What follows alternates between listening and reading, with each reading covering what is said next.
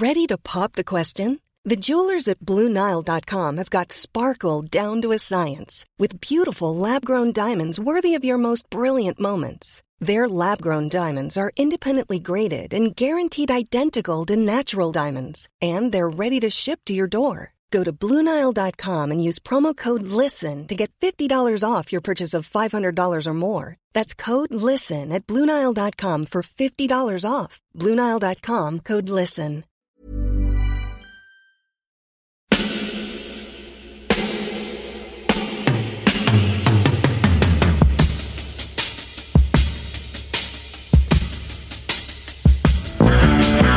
Copain Jack Burton, il regarde l'orage bien droit dans les yeux et il lui dit T'es si tocard que tu passerais pour un chef-d'œuvre de l'art moderne.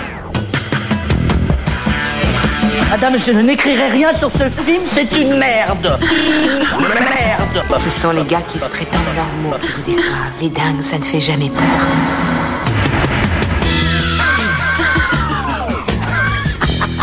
Elle nous connaît dans les coins, la frangine.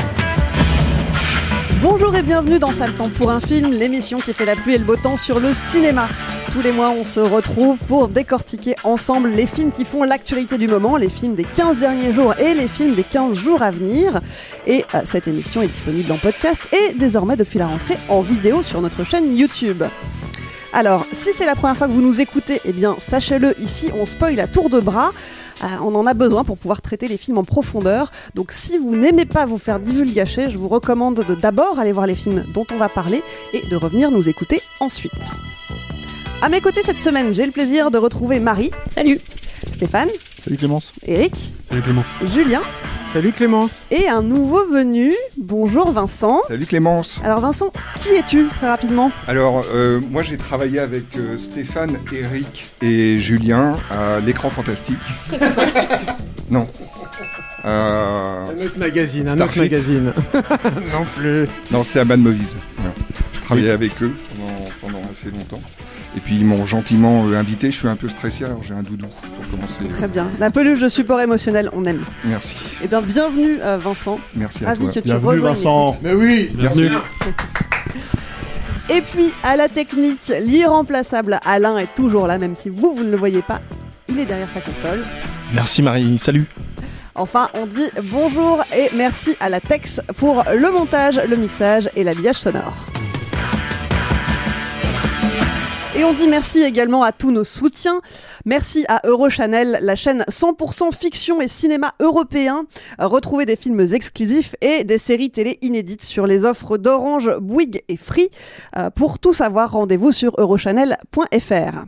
Et puis merci à toutes les auditrices et les auditeurs qui nous suivent, qui nous soutiennent depuis si longtemps. Euh, c'est grâce à vous qu'on est et qu'on restera indépendant. Pour nous soutenir, on est sympa, on vous laisse plusieurs options. Vous pouvez le faire soit via KissKissBankBank, soit sur Tipeee. Euh, dans les deux cas, c'est la même chose. Euh, vous pouvez choisir de nous faire un don ponctuel ou une souscription régulière.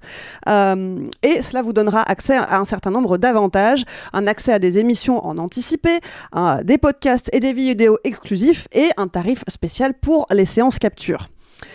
Pour nous soutenir, donc n'attendez plus, rendez-vous sur kisskissbankbank.com ou sur tipeee.com, mot-clé Capture Mag. Au sommaire de cette émission, on s'intéresse aux films donc de mi-janvier jusqu'à mi-février. Et dans l'ordre, ça donne ceci. On va parler de Young-Hee tout d'abord, puis de Tar, d'Astérix et Obélix, l'Empire du Milieu, de Knock at the Cabin, et on terminera avec Project Wolf Hunting. Alors, sans transition, on commence tout de suite avec Young-Hee, film coréen sorti sur Netflix le 20 janvier, film réalisé par Yeon Song-ho, euh, Yeon Song-ho qui a également réalisé euh, Dernier train pour Busan, Peninsula, dont on parlait d'ailleurs dans Saltan euh, euh, au début, dans la première saison de Saltan. Première pour- émission. toute première émission de Saltan pour un film, c'était Peninsula. Et donc, euh, dans Young-Hee, euh, on retrouve cet univers futuriste euh, cher au réalisateur euh, coréen, un futur donc pas vraiment enthousiasmant. On y découvre une, cherche- une chercheuse, Yoon So-yoon, qui travaille sur un projet d'intelligence artificielle militaire. Elle est en charge de développer une sorte de super soldate en clonant le cerveau d'une ancienne mercenaire, super stratège tombée au combat. Mais évidemment, il y a un twist puisque euh, l'ancienne combattante en question est la mère de la chercheuse qui travaille sur ce projet. Alors, euh, je crois que tout le monde l'a vu, ce film, Young-Hee. Euh, Est-ce que... euh, alors, on va pas commencer avec toi, Vincent. On te laisse souffler. Merci beaucoup. On te laisse souffler. Et j'ai pas eu le temps de prendre la température pour avoir vos avis un peu. D'habitude, on essaye d'aller du plus enthousiasme au moins enthousiasme.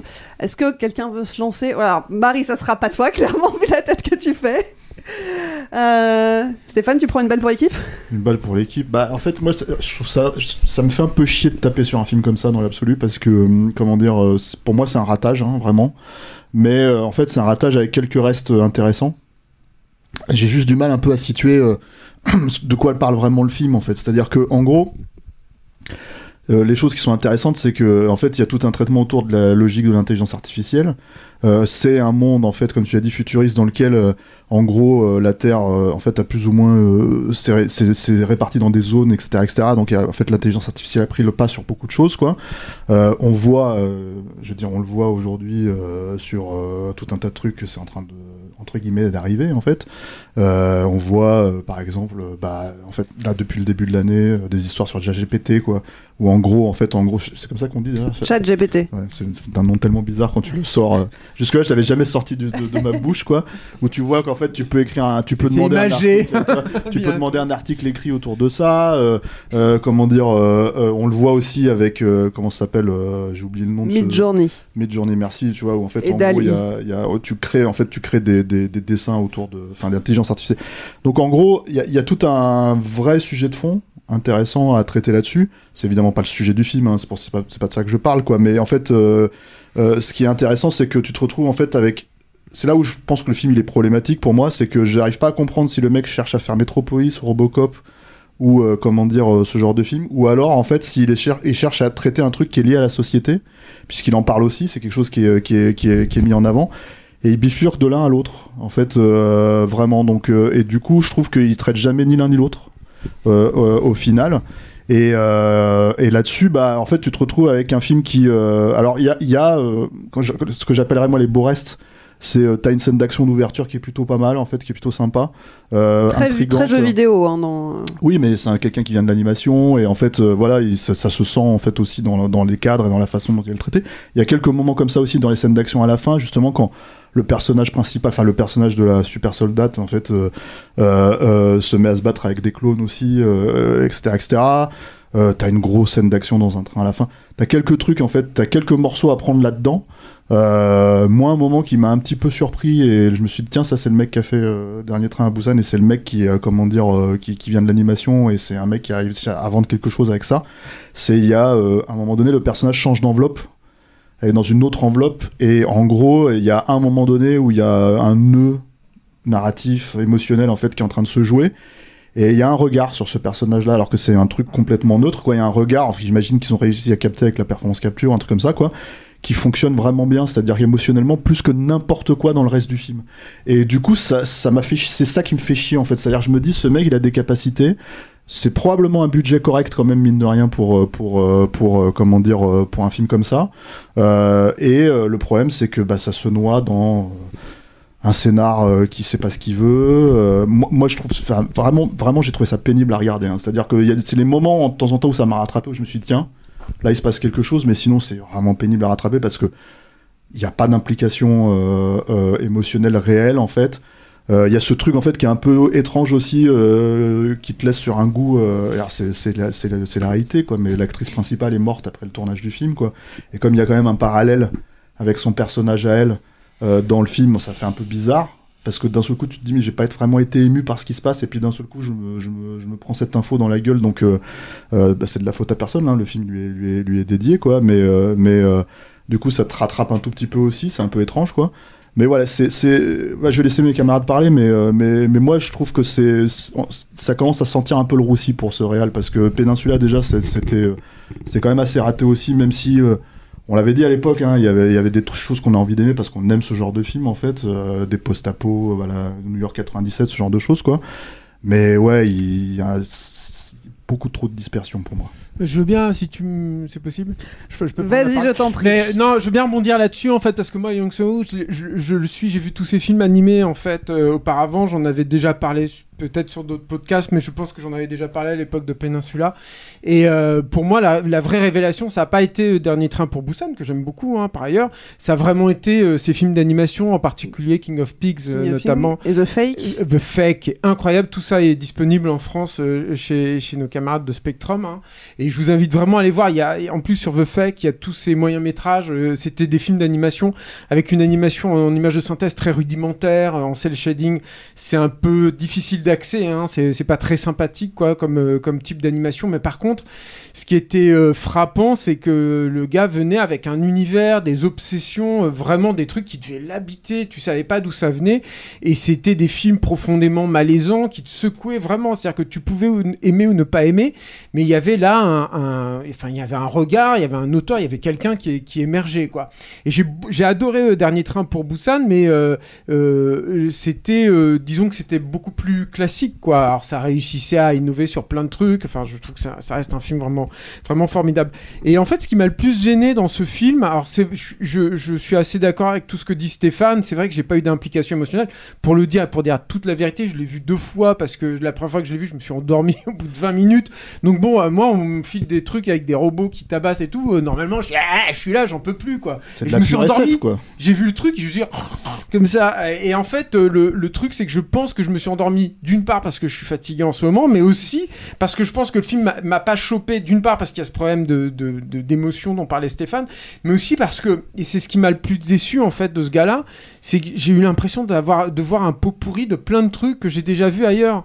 Il y, a un- truc en, particulier, une euh, référence volontaire ou pas, j'en sais rien, mais qui m'a euh, déçu et en même temps qui m'a montré que n'est pas euh, Neil Blomkamp qui veut quoi à, à, Elysium. Et euh, je me dis ouais, mais c'est tellement moins bien c'est tellement moins intéressant c'est tellement ça sort tellement moins des tripes il y a tellement moins d'énergie en fait là-dedans. Et c'est vrai que c'est euh, c'est du coup c'est hyper décevant. Enfin c'est pas tant le film en lui-même c'est pas, je trouve pas que ce soit un film antipathique en soi. Bon, peut-être que Marie euh, pensera autrement, apparemment, parce qu'elle aime pas du tout le, le film. Arrêtez de. Mais euh, de- je sais pas. Peut-être pas- peut-être Vincent. Peut-être Vincent, j'en sais rien, mais non mais. Oh, j'adore, moi, Mais, euh, non mais c'est pas, je trouve pas que ce soit un film antipathique. Puis c'est pas comme si j'en voyais des, des trilliards, des trucs comme ça. En plus, c'est pour ça que j'enrageais de m'être endormi, quoi.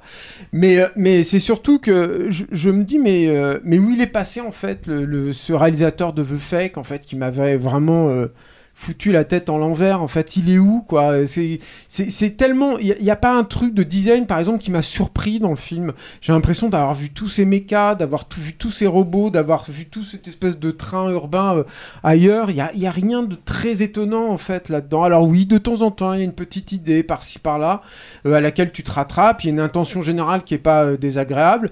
Puis, un autre truc, je terminerai là-dessus, qui m'a un tout petit peu hérité, c'est l'utilisation de l'humour. C'est-à-dire que ça viendrait pas de Corée du Sud, ce serait autre chose, mais j'ai trouvé que cette utilisation d'humour, déjà, en ce qui me concerne, bon, c'est toujours très subjectif l'humour, donc c'est difficile d'en parler, mais j'ai trouvé, pour moi, ça c'est tombé à plat, mais alors complètement, j'ai pas trouvé ça drôle du tout. Il y a un personnage de, chef, en tout cas, euh, qui est vraiment le ressort comique euh, du film, et qui aurait pu être intéressant s'il m'avait fait rigoler, parce que il y a un retournement autour de ce personnage-là. Je trouve que c'était une note d'intention qui aurait pu être payante, enfin, de- dramaturgiquement, de te faire rire avec un personnage et de rendre, de le transformer en antagoniste, peut-être un peu effrayant, un peu menaçant. Je ne sais pas, il y aurait peut-être eu un truc à travailler là. Et je- Portal 2. et je trouve que le, je trouve surtout que ce, du coup, ce, ce, ce personnage, pour moi, j'y ai vu aussi un- une marque de, de fabrique du cinéma sud-coréen. C'est-à-dire que je trouve que cet humour-là, euh, qui est encore, je pense, hein, très exotique et euh, euh, endémique euh, de- du cinéma sud-coréen, j'aime bien dire, j'ai réussi à placer endémique, t'as vu Ouais, C'est pas mal. hein. des ben, mots euh, non mais je, je, je trouve en fait c'est quand, dès que t'en as vu quelques-uns c'est vachement convenu quoi. Et pour moi c'est ça la, la- la grande déception. Pas un film détestable ni un film complètement nul juste un film convenu euh, qui ne réinvente rien qui ne prend pas finalement beaucoup de risques non plus. À part effectivement dans les notamment à la fin en fait dans quelques tout petits micro mouvements moments dont, le moment dont parlait Stéphane ça c'est vrai qu'à la fin je me dis il se passe un truc là. Il y a enfin un petit truc qui se passe quoi. Voilà Ouais, c'est un petit peu dommage, euh, effectivement. Il a pas demandé la parole non plus. Je tiens à le dire. C'est-à-dire C'est que moi, je demande pardon. Je personne, euh, non, non, Alors- personne demande la parole ici, Julien. C'est toi qui. Mais moi, j'ai un, j'ai un, depuis que j'ai 17 ans, j'ai un problème avec un film et j'étais content parce que ce, ce réalisateur, il a le même problème que moi.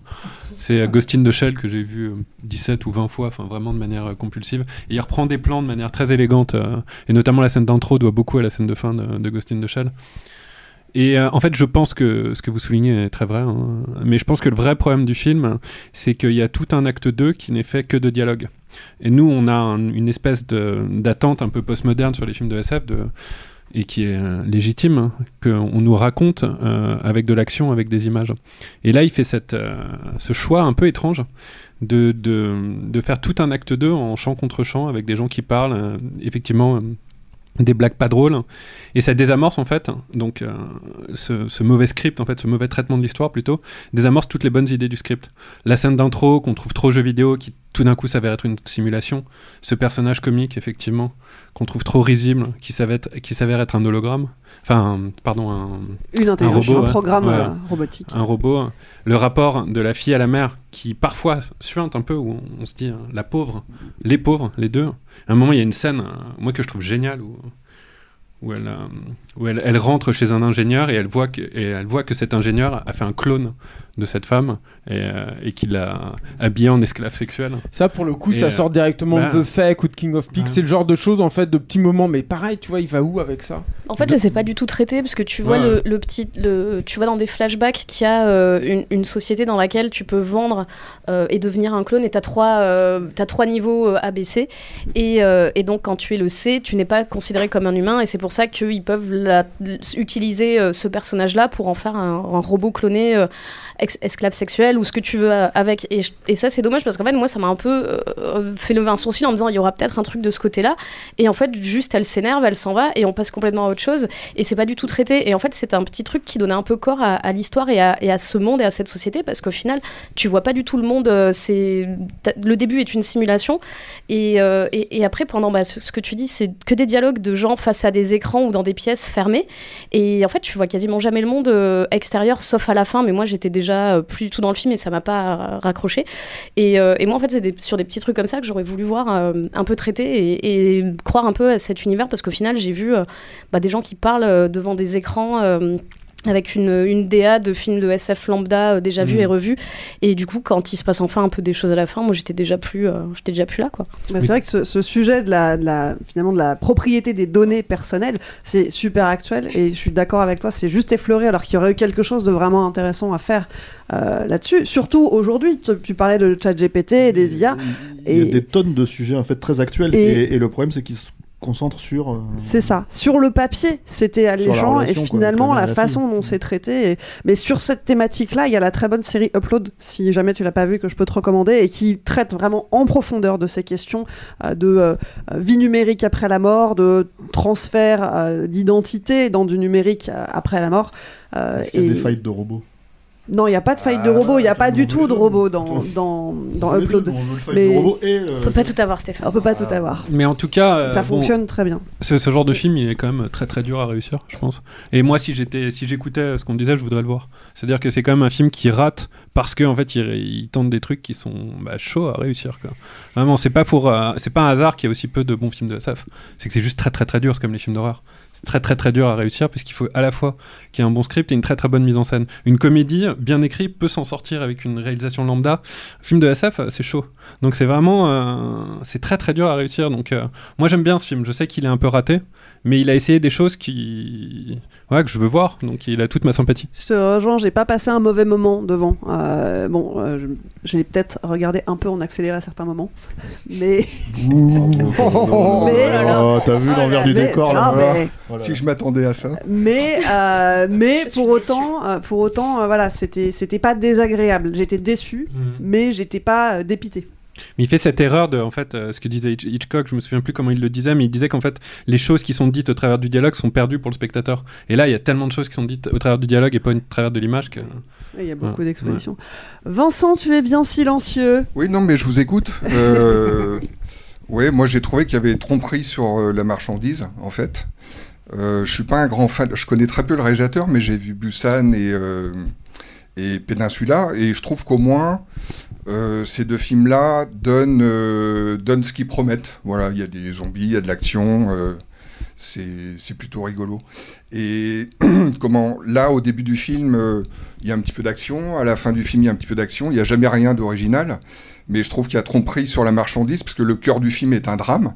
En fait, c'est vraiment la relation entre, le personnage principal euh, et sa mère, que ça ne procure absolument aucune émotion, que le climax du film, d'ailleurs, n'est pas une scène d'action, mais une grande scène d'émotion, euh, avec euh, trémolo, larmes, musique, euh, etc., et que c'est sans doute la, pi- la pire scène du film, parce que c'est là où son, projet, à mon avis, s'effondre totalement. C'est ce qu'il voulait faire, et, et il n'y arrive pas.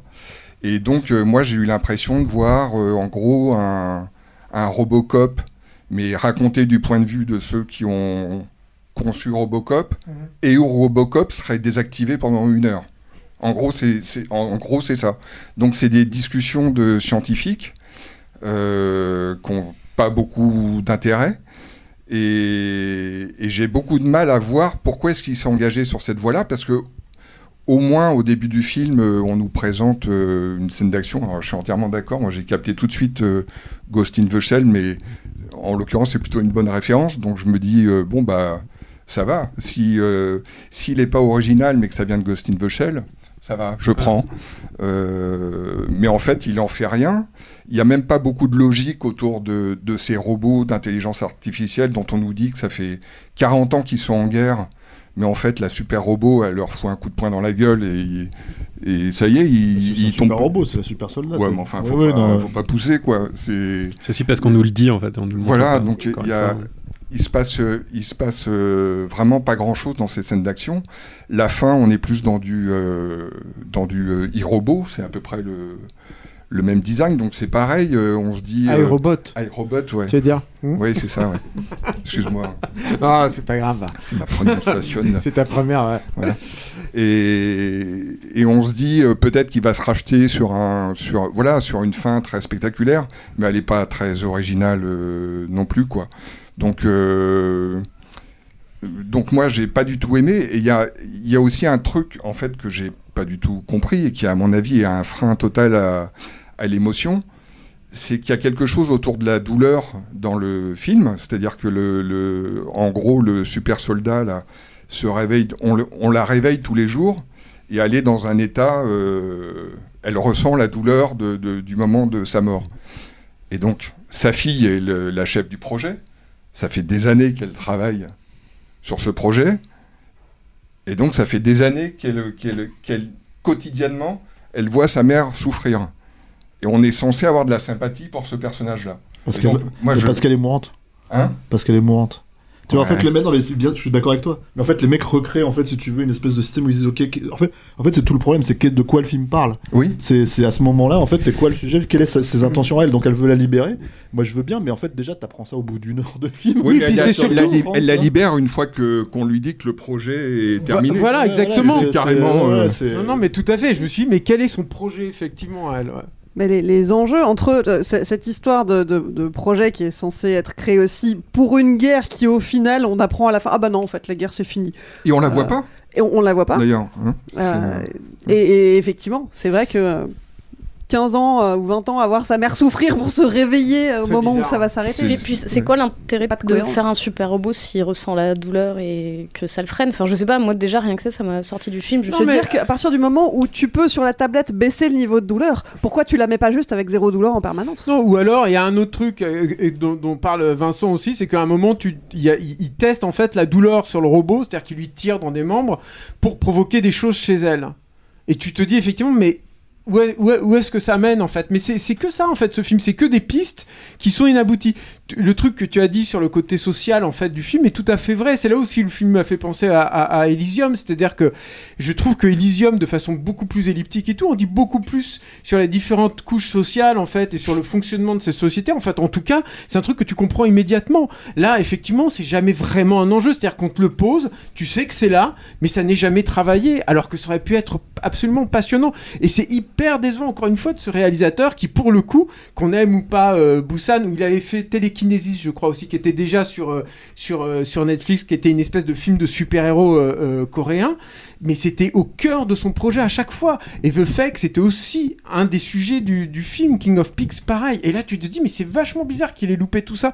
Il y a quand même un truc aussi dans ce film où tu te dis, mais. Est-ce qu'il n'y a pas eu un peu trop d'intervention de Netflix en fait? Moi j'ai eu aussi cette sensation-là d'avoir un truc tellement nivelé au niveau du look, au niveau du style et tout. Je sais T'as pas. l'impression que c'est un peu un film écrit ou réalisé par une IA, tu sais, qui prend plein de choses un peu partout et un truc un peu. Non, mais un peu, un peu méta de. C'est un- une simulation de film et un patchwork de plein de trucs que t'as déjà vu ailleurs. Et, euh, Écrit par ChatGPT. Ouais, mais c'est ça, c'est ça. Mais ça se voit hein, qu'il y a de l'intervention de Netflix. À un moment, ils font toute la scène d'intro hein, où ils présentent les choses. Et après, il y a un personnage pendant le film qui te présente, représente les choses. Donc on Oui, voit qui très te- bien qui t'explique ce que t'as vu au cas Voilà, où. euh, au cas où tu l'avais regardé en à- accéléré. Un peu régulièrement dans ce film. Je pense qu'il y a une patte de Netflix qui est, qui est pas terrible. Clairement. Bon, eh bien, je crois qu'on va pouvoir euh, euh, sceller euh, le cercueil de Young Hee et passer au film Non, suivant. sympathique quand même. Non, mais il est sur Netflix. tu sais, dans la nuit. Si jamais vous voulez le voir, Netflix, euh, est disponible sur Netflix depuis le 20 janvier. Le film suivant dont on parle, alors là, tout autre univers, toute autre ambiance, euh, on se retrouve dans le monde de la musique classique. Musique classique, son univers impitoyable, euh, impitoyable surtout. Tar, Tar, c'est le nom de famille de Lydia, une brillante chef d'orchestre euh, qui cumule les récompenses prestigieuses. Euh, elle est au sommet de sa carrière, sur le point de publier son nouveau livre et d'enregistrer un concerto très attendu. Mais tout va s'écrouler pour elle. Elle va se faire rattraper par des accusations de harcèlement. Euh, Tar, c'est un film réalisé par Todd Field. Alors Todd Field, ça fait longtemps qu'il n'avait pas réalisé un film. hein. Le dernier, c'était Little Children, il y a 16 ans. Et puis avant ça, euh, on l'avait connu également pour In the Bedroom. Euh, Tar est sorti en salle le 25 janvier. Je crois que tout le monde ici l'a vu. Euh, Est-ce que tout le monde est, euh, est enthousiaste? Est-ce qu'il y a des personnes qui voudraient particulièrement le défendre? Vincent, je crois. Ah, moi j'aime beaucoup aussi. hein. Moi j'adore euh, j'adore le film, ouais, ouais, c'est une, c'est une grosse surprise, mais je sais pas si. euh, Vas-y, Vas-y, allez, vas-y, vas-y, allez, vas-y, vas-y, en premier. Allez, vas-y, Vincent. Ok, euh, moi- alors moi c'est un réalisateur que je connais pas du tout, euh, d'ailleurs ni, euh, ni en tant que réalisateur ni en tant qu'acteur. Euh, j'ai regardé tard parce que je- j'ai euh, j'étais en train de dire quelque chose sur euh, Kate Blanchett et le fait qu'elle a été favorite euh, pour, euh, pour les Oscars, etc. Et qu'il y avait euh, manifestement une unanimité euh, critique autour de ce film. Et euh, quand il y a quelque chose qui se dessine comme ça, moi j'aime bien, euh, de manière générale, par curiosité, y jeter un œil. Et donc j'ai lancé le film et j'ai adoré de bout en bout. Quoi. Enfin, c'était une. un- je trouve que c'est un, en effet un, véhicule euh, à acteurs. Euh, on en connaît des films comme ça, mais euh, une fois que le film se termine, enfin, qu'on ait aimé ou pas le film, je pense qu'on il y a un personnage de cinéma qui a été créé pendant deux heures et demie et qu'on n'oubliera jamais, quoi, comme le, je sais pas, comme le Al Pacino de Scarface ou un truc comme ça, quoi. C'est-à-dire vraiment un personnage totalement iconique. Pour moi, c'est déjà euh, énorme, voilà. Mais euh, le, je trouve que le film ne s'arrête pas là. euh, euh, on va peut-être pas spoiler euh, tout de suite, mais euh, on, on peut spoiler, ça fait partie de notre Ouais. marque de fabrique. Moi, je donc, parler euh, du, plan final. hein. Moi, je- Ah bah oui. Oui. Voilà, en fait, euh, moi j'ai été pris, euh, j'ai compris, bon, on, on sait dès le début que c'est dans l'univers de la musique. Il y a un générique de début euh, qui est présenté euh, à l'envers, qui est très long. Euh, Très sobre aussi. Qui est très sobre. Euh, J'aime bien les réalisateurs qui testent le public sur, euh, dès le début, en fait, en disant euh, bah, si tu achètes ça, tu- je pense que tu vas aimer le reste. Et si tu rejettes ça, ça va pas te plaire. Voilà. Et moi, ça m'a plu tout de suite parce que euh, euh, quand j'étais euh, petit, mes, mes, mes parents, ils me traînaient à l'opéra. Je détestais ça. Mais les seuls bons souvenirs que j'ai de l'opéra, c'est que dans les, dans les pièces d'opéra, euh, alors pas dans toutes, mais souvent, il y a une ouverture avant l'opéra. Et donc, pour moi, c'était un moment où le- la salle est dans le, dans le noir complet, les rideaux ne sont pas encore ouverts. La, pardon, la musique commence. Et, euh, et, et ce moment-là, j'adorais quand j'étais euh, à l'opéra. Et j'ai- ressenti un peu le même truc dans le, dans le générique euh, de Tar, c'est-à-dire un, un moment où tu es où tu te, où tu te prépares au moment où le rideau va s'ouvrir. Voilà. Et, euh, et j'ai pas été déçu par, euh, par la suite. Je- Effectivement. ouais. Moi j'avais assez peur en fait au début, j'avais l'impression que c'était le, genre de film euh, que Juliette Binoche a refusé, euh, qu'on essaie de nous vendre, qui dure deux heures et demie en plus. euh. Généralement c'est des films qui passent à Cannes et puis on les voit pas. Parfois dans le meilleur des cas, on préfère les avoir vus que les voir. Après, sais, Juliette Binoche, Juliette Binoche, elle a refusé Jurassic Park. hein. Donc, en bon. être- non, ou même un, un sous Julianne Moore, c'est c'est pas forcément un... Donc je me dis, ouais, il y a- il va y avoir embrouille là. Il y a un moment où je vais, je vais donner cher de ma personne. Euh, et en fait, non. Parce qu'en fait, en fait la, la- la raison est simple, hein, c'est que je pense que c'est très dur euh, de faire des films au rythme lent. Mais rythmé quand même. Euh, c'est pour ça que j'aime pas du tout, par exemple, euh, des cinéastes comme, et c'est personnel, hein, euh, comme Wim Wenders ou, Peter Greenaway, par exemple. Parce que je trouve que c'est des gens qui arrivent pas à rythmer leurs films et qui font des films lents. Et ou à l'inverse d'un Bergman, par exemple, qui va arriver à faire des, des, films lents ou Antonioni, mais extrêmement bien rythmés. Et là, là, on a vraiment, dans ce film-là, on a un rythme génial. C'est-à-dire que ça, c'est un film que j'ai vraiment beaucoup aimé voir. Et ça, je pense que c'est important de le dire.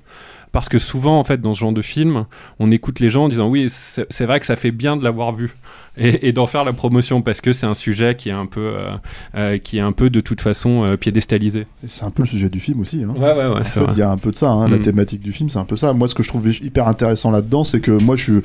Alors, pour la petite anecdote, euh, je connais le milieu de très loin parce qu'en fait, si tu veux, quand, ma- quand j'étais gamin, ma mère, elle voulait que je sois chef d'orchestre.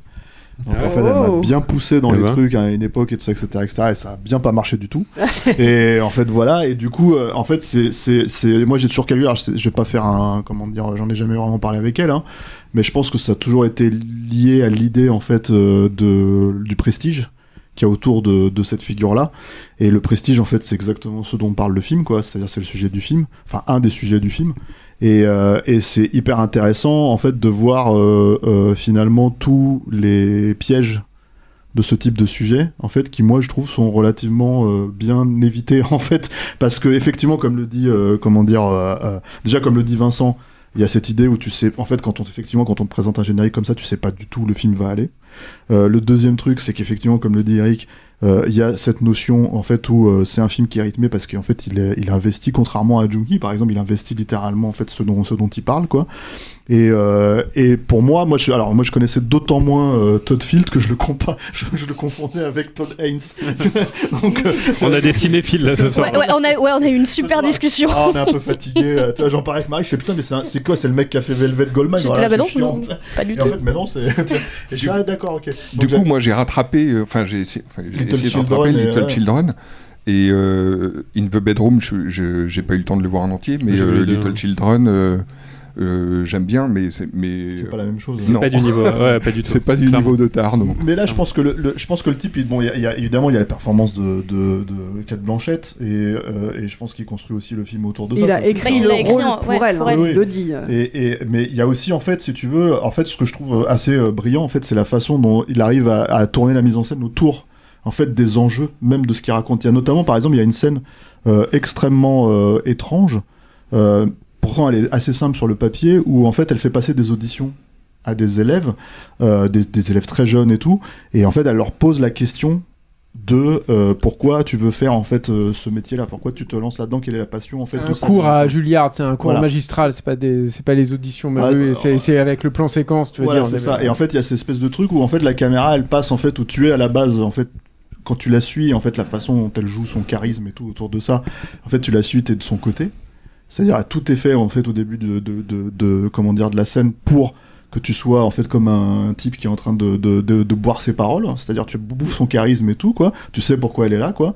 Et en fait le, le, le, le- le- elle-même le personnage dans la dans la scénographie en fait change euh, de, de points quand elle, quand, elle, quand elle se met à s'attaquer à cet élève, en fait, et les raisons pour lesquelles lui veut faire le truc.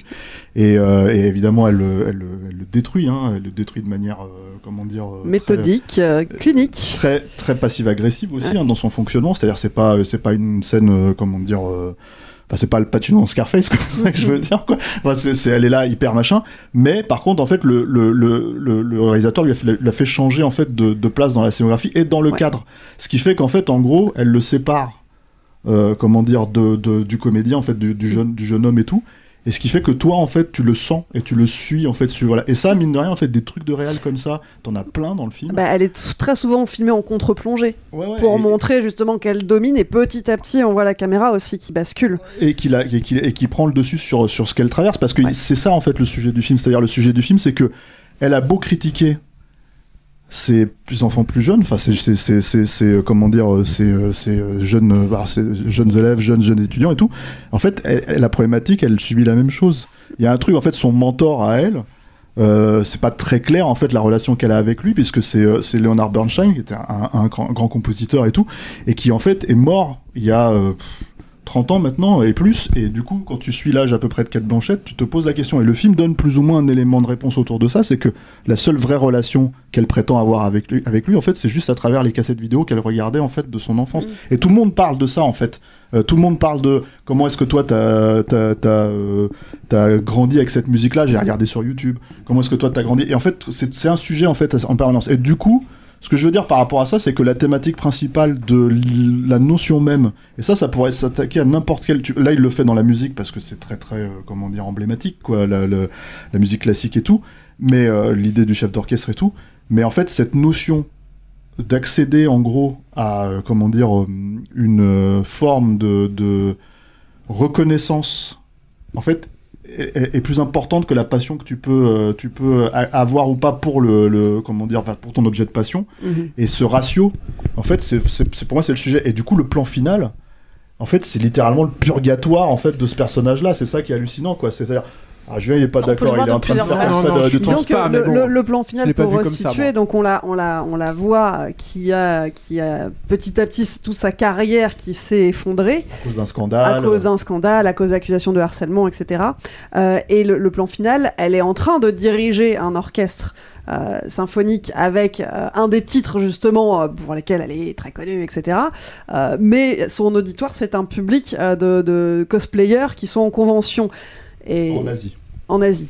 Euh, et, euh, et effectivement, on peut y voir un symbolisme de. C'est un de- morceau de Monster Hunter, non, de je crois qu'elle joue à la C'est- fin. c'est Monster Hunter, ouais. C'est pas du tout un morceau pour lequel elle est connue, c'est juste Non, de la, de la musique pour la, c'est de la musique un peu bas de gamme en fait pour ça. Mais, C'est ouais. les concerts- moi, c'est les concerts c'est- actuels de geek en fait. Oui, c'est oui, c'est les concerts. Ok, j'avais pas Donc reconnu le. plus la bas, mais bon, c'est pas. euh, Enfin, je sais pas. En fait, c'est censé être un déclassement, mais en fait, au début, quand tu la vois se préparer, tu ne sais pas qu'elle va, euh, qu'elle va diriger ça. Tu penses qu'elle va, qu'elle est ailleurs dans un autre orchestre. Et, euh, et en fait, moi, je le vois comme un personnage qui est dans le déni jusqu'à la fin, quoi, parce qu'elle se prépare de manière aussi, euh, aussi méthodique et, et aussi, euh, au- aussi en fait, elle est aussi préparée que quand elle, elle s'attaquait à la cinquième de, de Malheur quand elle était à l'orchestre de, de philharmonique de Berlin. Et ce que tu dis, mais c'est aussi le truc, c'est que moi, la raison pour laquelle je vois ça comme un purgatoire pour elle, en fait, même si ça peut fonctionner avec l'idée du déni, c'est que en gros, il y a quand même ce moment où elle est littéralement remplacée, elle se pointe jusqu'au jusqu'à jusqu'à la dernière minute, et là, en fait, c'est la seule fois où elle sort littéralement. C'est la seule fois où elle craque, quoi. ouais. Elle craque et elle va fait, défoncer c'est- le gars, en fait. Et t'as limite l'impression de. enfin, Le mec est tellement habité par son sujet que pendant une seconde, t'as l'impression de regarder un film de un revenge movie. En fait. Non, mais en fait, t'as- Elle se pointe, mais- elle mais- éclate le mec sur Mais scène en et fait, euh, c'est un personnage que tu vois pendant, dans- pendant tout le film. Mark Strong qui est génial. Qui ouais. est, euh, Il que- est super. elle est, elle- en fait, elle est, euh, comment dire, elle est, bah, déjà Kate Blanchett, elle est habitée par, euh, enfin, elle habite ce rôle et, et elle est habitée, enfin, elle est, elle est incroyable. Et euh, la- comme tu disais, la mise en scène, en fait, de- ne montre qu'elle et ne fait que la suivre. Les trois premières scènes du film, les, les grosses scènes, c'est euh, euh, elle euh, dans une espèce de masterclass avec un journaliste, un truc En euh, à New York, euh, euh. où elle parle de sa carrière ou euh, de son parcours brillant. Enfin, en gros, c'est quelqu'un qui est au top de ce qu'elle pourrait faire dans son dans son domaine, quoi. La suivante, c'est bah, un déjeuner avec le personnage de Mark Strong, donc qui est un collègue à elle, mais quelqu'un qui l'admire. Et là encore, c'est elle qui domine autant par la mise en scène que par le, le discours. Et la troisième scène qui suit, c'est ce plan séquence incroyable, donc à, à Juilliard, où bah, encore elle domine, parce qu'en fait, tout- toutes ces interventions sont des joutes verbales. C'est un personnage qui contrôle tout, qui est une espèce de, bah, chef d'orchestre dans son métier, mais euh, qui gère sa vie de la même manière. Et. Euh, En fait, c'est un personnage qui est hyper froid, qui est, euh, enfin, elle-même, elle est très, euh, sur elle, elle est, elle est, elle est nickel, elle est toujours très, elle ne montre jamais aucune émotion. On le voit, de toute façon, son appart, euh, elle a un, incro- un incroyable appart, mais un intérieur hyper froid, hyper impersonnel. Sa vie euh, sentimentale, elle est, euh, elle est lesbienne, elle est en couple avec une autre femme, et euh, leur relation est très froide. Elle la, elle la ghost quasiment euh, parce que dès qu'elle part à New York ou ailleurs, elle lui répond pas, elle répond pas à ses messages. Elle est comme ça aussi avec son assistante, à qui elle répond à peine ou euh, Elle quand pas de sa fille plus voilà, que ça. elle a une relation très bizarre avec sa fille où il y, a- il y a des petites tentatives, c'est un peu le seul truc. euh, Elle est présente, enfin, elle, elle- essaye d'être présente pour elle, mais il n'y a pas des. des, euh, sa fille ne l'appelle pas maman, sa Ouais. fille l'appelle par son Ouais. prénom. Et Mais il y, a quand même, il y a espèce quand même de des moments un peu tendres où elle lui tient le pied parce que la petite a un truc de, euh, je sais pas, j'imagine qu'elle doit avoir peur qu'on l'attrape par le pied ou j'en sais rien. Donc il y a ce truc où elle lui tient le pied, mais c'est une, une des rares euh, fois où on voit euh, quelque Elle est, chose elle chez est pas elle. dans une posture maternelle. Et ouais, Bah, et, alors, et- euh, ce qui est marrant, c'est qu'il y y a- il y a- il y a la, seule fois où elle prend vraiment la défense de son enfant, c'est qu'en fait, elle. c'est un elle- truc de psychopathe. Elle, Oui. elle se pointe devant une gamine, elle, elle, Elle menace une en enfant de allemand, 8 ans, quoi. En allemand. En allemand, quoi. Elle se met à parler en allemand. Et d'ailleurs, elle se présente pas comme, son- comme sa mère, mais comme son père. Ouais, exactement. Mais le- moi, ce que j'aime avec cette scène, justement, quand on arrive dans l'appartement, c'est que, en gros, euh, c'est vrai que c'est froid, c'est vrai que c'est, euh, c'est, c'est, euh, ça peut être vu comme, voilà, mais c'est le seul moment, en fait, où elle lâche un peu prise, en fait, sur son personnage. Et le truc, c'est que, encore une fois, c'est là où je trouve que c'est vraiment bien fait. C'est-à-dire que le film est vraiment bien raconté. C'est que c'est le seul moment où tu dis, ok, donc en fait, dans sa vie, il y a ça. Et en fait, c'est une fenêtre pour te dire ça, elle va le perdre, elle peut le perdre. Donc en fait, en gros, toi, le spectateur, en tant que spectateur, tu te dis, ah tiens, je vais peut-être m'attacher à ce personnage-là maintenant. Bon, c'est discutable, mais tu peux t'attacher à ce genre de personnage. hein. Le cinéma est fait pour ça, quoi, je veux dire. Mais tu vas t'attacher émotionnellement, tu vas te dire, ok, je vais voir le, le, comment dire, la personnalité derrière le masque, quoi. Euh, euh, et en fait, non, c'est vraiment, c'était montré pour te dire, elle va merder ça aussi. Ok, et en fait, en gros, on- en fait, les enjeux de ce qu'elle traverse sont là.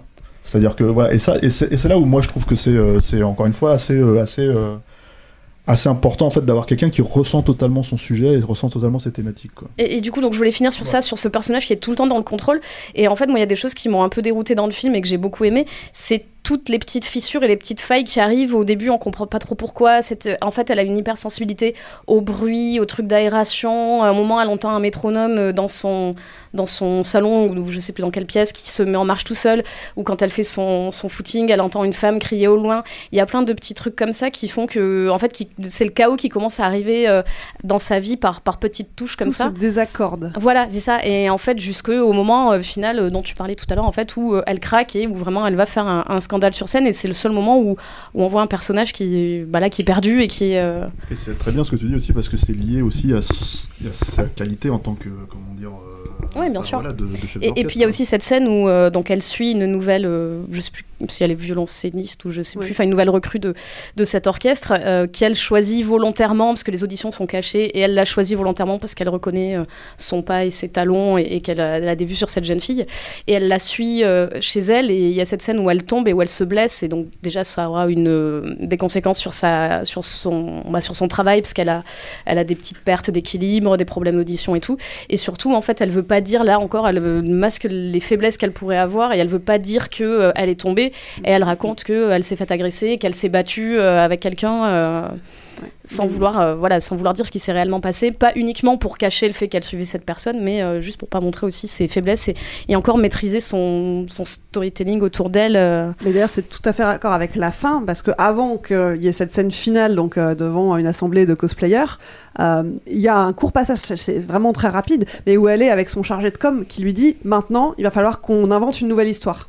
Et c'est exactement. Et, et c'est un euh, personnage qui s'est inventé une histoire parce qu'il y a un, un très bref passage où, bah, une fois qu'il y a toutes ces accusations, et elle, elle, euh, repart chez elle, euh, je sais même plus aux États-Unis, je crois, mais je sais même plus exactement où. Et euh, elle croise son frère qui, avec qui elle a un très très bref échange, qui l'appelle par son vrai nom. Et en fait, on apprend qu'elle s'est inventé un nom, qu'elle a modifié un peu son nom pour s'inventer une, une nouvelle personne. Et ce personnage-là qu'elle. Et s'extraire de sa condition sociale. ouais, c'est Linda et pas Lydia initialement. Julien, on t'entend pas beaucoup. Mm, Ouais, moi je trouve c'est euh, c'est compliqué tard parce que c'est un film qui est hyper dense, il y a énormément de choses et on n'en fera pas le tour en fait aujourd'hui. C'est je pense c'est rare que je dise ça euh, dans dans ça le temps mais là c'est vraiment le cas, il y a énormément de trucs euh, de, dans, le film pour moi si je devais enfin le pour le moment en tout cas le sujet moi qui m'a vraiment marqué, c'est l'isolation des, des, puissants, on va dire. On va dire ça comme ça, hein, quel qu'il soit. Et, euh, et- et c'est ça en fait que j'ai adoré, c'est-à-dire que il y a, c'est un film qui joue beaucoup là-dessus et qui joue beaucoup sur le fait que ben quand un personnage occupe l'écran et quand en plus il est aussi charismatique que, que Kate Blanchett là-dessus et que le film en plus est, comment dire est calé sur le sur la rythmique de ce personnage, sur le tempo de ce personnage-là, t'es contraint de le suivre en fait de toute façon. La question ne se pose même pas. T'es avec lui en fait pour le pire et puis pour le meilleur. Ce qui m'a beaucoup plu aussi dans le film, c'est que c'est l'histoire d'un ce qu'ils appellent aux États-Unis le rise and fall, ce qui est une structure narrative très euh, très classique. Sauf qu'en général, ce qui se passe dans ces films euh, de façon euh, structurelle, enfin rythmique, c'est que tu as toujours un coup d'éclat, un truc un peu traumatique en fait, dans lequel tu- après le, personnage descend et, chute complètement. Moi personnellement, hein, après les, chaque chaque personne peut voir le film comme, enfin peut le ressentir comme il bah, comme il ressent quoi, voilà. Mais ce, qui m'a énormément plu, c'est que je l'ai pas senti en fait ça. C'est-à-dire que oui, c'est vrai, il y a ce début très lent, mais en fait le film garde ce tempo-là, c'est-à-dire qu'il n'y a pas un moment de révélation où elle sent que tout est en train de s'écrouler. C'est beaucoup plus insidieux que ça. Ar- ça arrive de façon euh, finalement très douce. Et le seul moment, c'est effectivement avec ce truc de Mark Strong, qui est présenté lui comme un personnage complètement opportuniste, qui joue justement sur le fait qu'elle ait cette déchéance euh, tragique au bout d'un moment. Et euh, mais c'est un, tout petit coup d'éclat qui arrive finalement très très tard et qui n'est pas le détonateur en fait de sa chute. Sa chute, elle est arrivée beaucoup plus tôt, euh, beaucoup plus euh, beaucoup plus en amont quoi.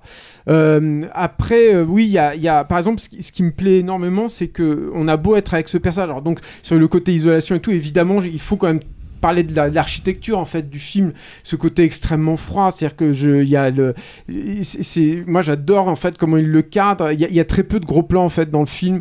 Les personnages sont, sont très souvent en pied ou en tout cas ils sont perdus à l'intérieur d'autres cadres. Dans cette espèce d'appartement qui est une, semble être une espèce de labyrinthe euh, avec le minotaure là qui traîne quelque part. Enfin c'est assez dingue quoi où tu la perds mais elle-même elle se perd en fait dans ces gros trucs euh, ab- absolument monumentaux. Euh, après, oui, ce qui me plaît, alors de façon peut-être un peu moins forte que ça, c'est ce qui est très parlant en plus parce que c'est aussi un film que tu peux résumer à l'ère du MeToo, enfin en tout cas au fait que les- à- à Bernstein par exemple, il pourrait plus euh, faire ce qu'il faisait euh, du temps de sa carrière. Euh, Aujourd'hui, je pense pas en fait, ça éclaterait au bout d'un moment, puis sa, sa carrière se retrouverait euh, euh, entachée. Donc il y a, y, a, aussi un discours là-dessus en fait, mais qui est, euh, c'est-à-dire qu'il y y a une condamnation évidente de Tar avec euh, avec ce, cette scène, euh, moi que je trouve incroyable, où elle va voir un des, des masseuses qui se retrouvent être finalement des prostituées, elle se retrouve face à elle finalement comme elle se retrouvait face à l'orchestre en fait. Euh, Elle est de dos, la, valeur de plan est exactement la même, la disposition en fait des, des demoiselles euh, à qui qu'elle doit choisir est peu ou prou euh, similaire à celle d'un orchestre symphonique. Euh, donc il y a, y a ça, mais il y a aussi son point de vue, c'est-à-dire que Il y, a, que il y a- il y a surtout le fait que c'est la masseuse numéro 5 qui, le, Oui. qui la regarde.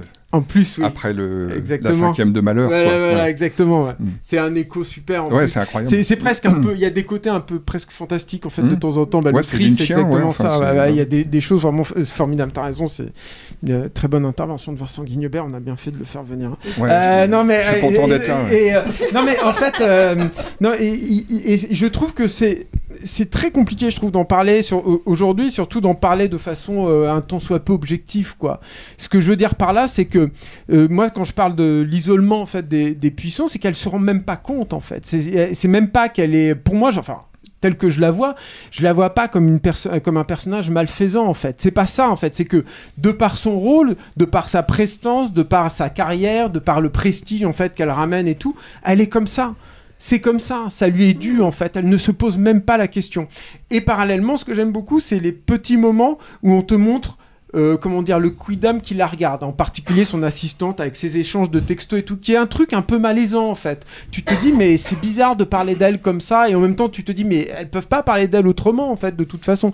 Je parlais tout à l'heure du personnage de Mark Strong, on parlait tout à l'heure aussi de cette. Moi, j'aime beaucoup cette séquence de à Juilliard, donc il y a une séquence, il y a un plan séquence incroyable, quoi. Y a, t'as l'impression qu'il y a que Spielberg qui peut faire des, des plans séquences aussi fins là où tu te rends même pas compte en fait que c'est un plan séquence et qui est repris un peu plus tard parce que c'est un des trucs en fait qui va qui va précipiter sa chute mais complètement remonté en fait et charcuté donc tu te dis oui mais il y a plus du tout l'objectivité de la scène qu'on m'a présentée en fait à un moment. Parce que certes elle humilie ce, ce- ce jeune étudiant et tout, mais tu peux estimer que c'est relativement pertinent par rapport au discours que lui il a sur les, les, les- sur les sur les compositeurs en particulier et les et Sur les- la cancel culture. hein. Ouais, ouais, ça c'est vachement intéressant. C'est-à-dire Ouais. que elle, ce qu'elle dit par exemple, tu vois, sur, euh, euh, sur euh, Jerry Goldsmith par exemple, à ce moment-là où elle dit Ouais, mais Jerry Goldsmith il était juif et puis il a fait un pastiche de, de la musique jazz, donc la musique noire, tout en euh, reprenant ce truc de ce mec qui est euh, antisémite raciste, quoi, tu vois. Et, du coup, elle le retourne parce que c'est vrai que c'est beaucoup plus compliqué que ça.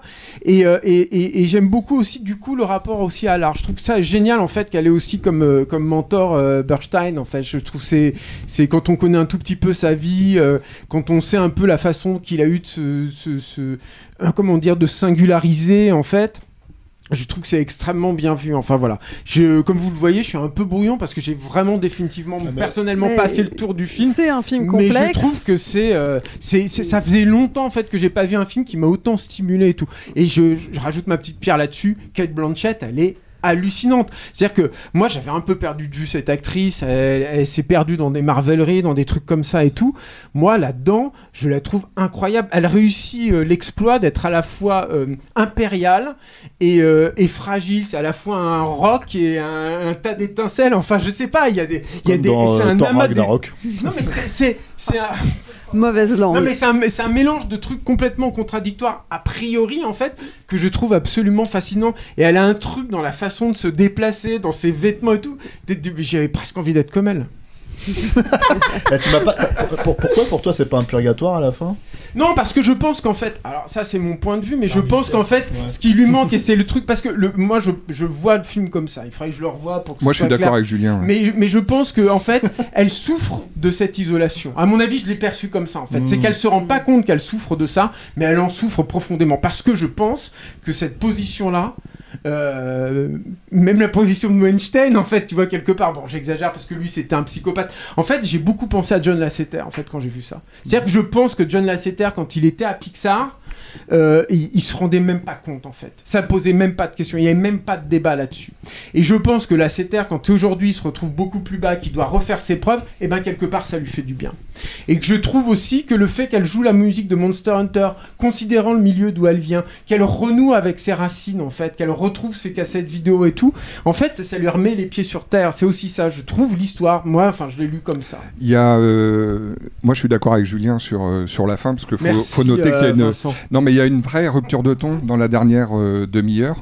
Et il y a euh, Paul Schrader qui est un réalisateur mais un dramaturge que j'adore, j'adore ses derniers films euh, notamment, qui a encensé les deux premières heures de Tar et défoncé la dernière demi-heure en Ah disant ouais? il a ouais, en disant il a il aurait dû s'arrêter au bout de deux heures il aurait pas dû faire la dernière demi-heure. Et je pense que Schreider euh, c'est un moraliste Mm. et il a besoin de clarté dans la morale. Il T'en as pas. Il y en a pas du tout dans la fin de peux Tar. pas C'est très très euh, étonnant parce que tu, toi, tu peux te réjouir du déclassement dans certaines euh, scènes en la regardant en disant ouais, c'est quand même bien fait pour sa gueule. Ouais. Mais elle ne le vit pas comme ça. Elle, euh, elle ne laisse pas prise, je trouve, au plaisir que tu peux avoir de, de son déclassement. Et du coup, ça crée une. Euh, ça crée un rapport au film qui est, qui est fabuleux. Enfin, je trouve. hein, Et qui est ça vraiment, pose cette euh, question qui est extrêmement problématique de différencier aussi la personne par rapport à son œuvre, Ouais, en fait, carrément. qui est très très complexe en fait aujourd'hui et qui est une question qui n'est, pour moi, à mon sens, enfin, en tout cas dans ma tête, n'est pas du tout tranchée. C'est-à-dire que Ouais. si un mec se comporte même de, de- de façon euh, dégueulasse, etc., est-ce que tu rejettes quand même son œuvre? C'est très compliqué. euh, moi, on va pas m'empêcher d'écouter James Brown, par exemple. hein, Ben pas- voilà, James Brown, enfin tu vois, il y en a plein. Enfin bon, voilà. Ouais, bien sûr. Ou Louis Ferdinand Céline.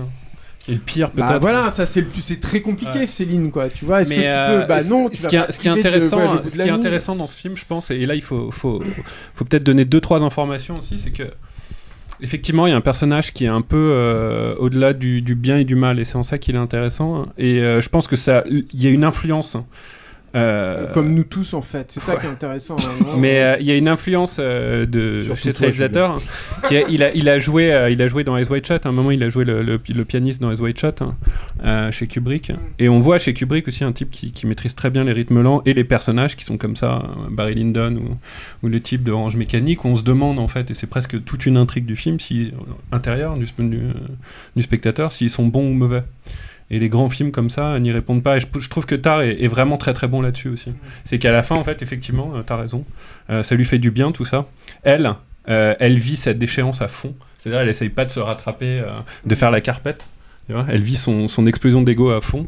Et donc, on a une courbe de personnages qui, pour une fois, parce que on n'arrête pas de parler de courbe de, de personnages, mais souvent c'est parce qu'elle se répète. Et là, on a une courbe de personnages qui est une, une vraie courbe folle, quoi. Je pense Alors, que c'était facile. Pardon. Vas-y, vas-y, vas-y. Non, je pense que c'était facile pour le réalisateur dans la dernière demi-heure d'accabler son personnage principal et de le faire. Enfin, il y avait euh, quantité de choses euh, à faire très simples pour euh, pour faire ressentir ça au spectateur. Et à mon avis, des choses comme ça, ouais. Et s'il le fait pas, c'est parce qu'il veut rester dans une zone grise euh, qui est qui est, enfin moi que je trouve euh, fascinante quoi. Voilà. Il y, a- quelque chose d'intéressant aussi par rapport à ce, personnage, euh, euh, si fascinant soit-il, c'est que euh, je pense que le fait que ça soit une femme, ça a un vrai impact. Si ça avait été un personnage masculin, ça aurait pas été reçu de la même manière. Et ça a suscité des débats, parce que le film a été accusé par certaines personnes de ne pas du tout être réaliste. Le fait que dans le milieu de la musique classique, qui est extrêmement fermé et élitiste aujourd'hui, il n'y a pas de femme qui a cette stature-là de grande chef.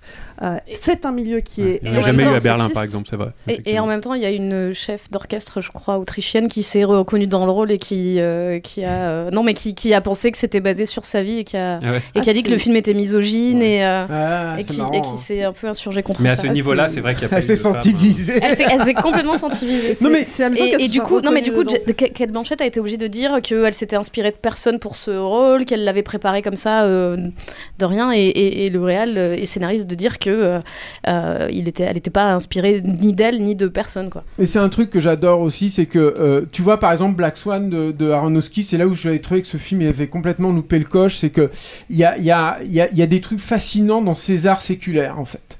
C'est quand même des trucs avec des règles qui viennent de siècles et de siècles auparavant en fait. Avec des trucs, c'est des blocs, les machins, c'est tu peux pas le bouger en fait. Et le milieu de la musique est terrible en fait. C'est vrai, on le sait quoi. On sait qu'un qu'un qu'un chef d'orchestre peut potentiellement avoir euh, droit de vie ou de mort presque sur euh, sur les gens qui jouent, qu'il doit avoir en même temps l'œil partout, qu'il y a le premier violon, c'est comme une armée aussi, il y a un truc comme ça en fait, et qu'en même temps il doit être extrêmement sensitif, qu'il doit vider ses tripes. Et du coup, je trouve que c'est encore, je pense qu'il aurait pas, aurait pas eu la même chose si ça avait été sur un plateau de cinéma, tu vois.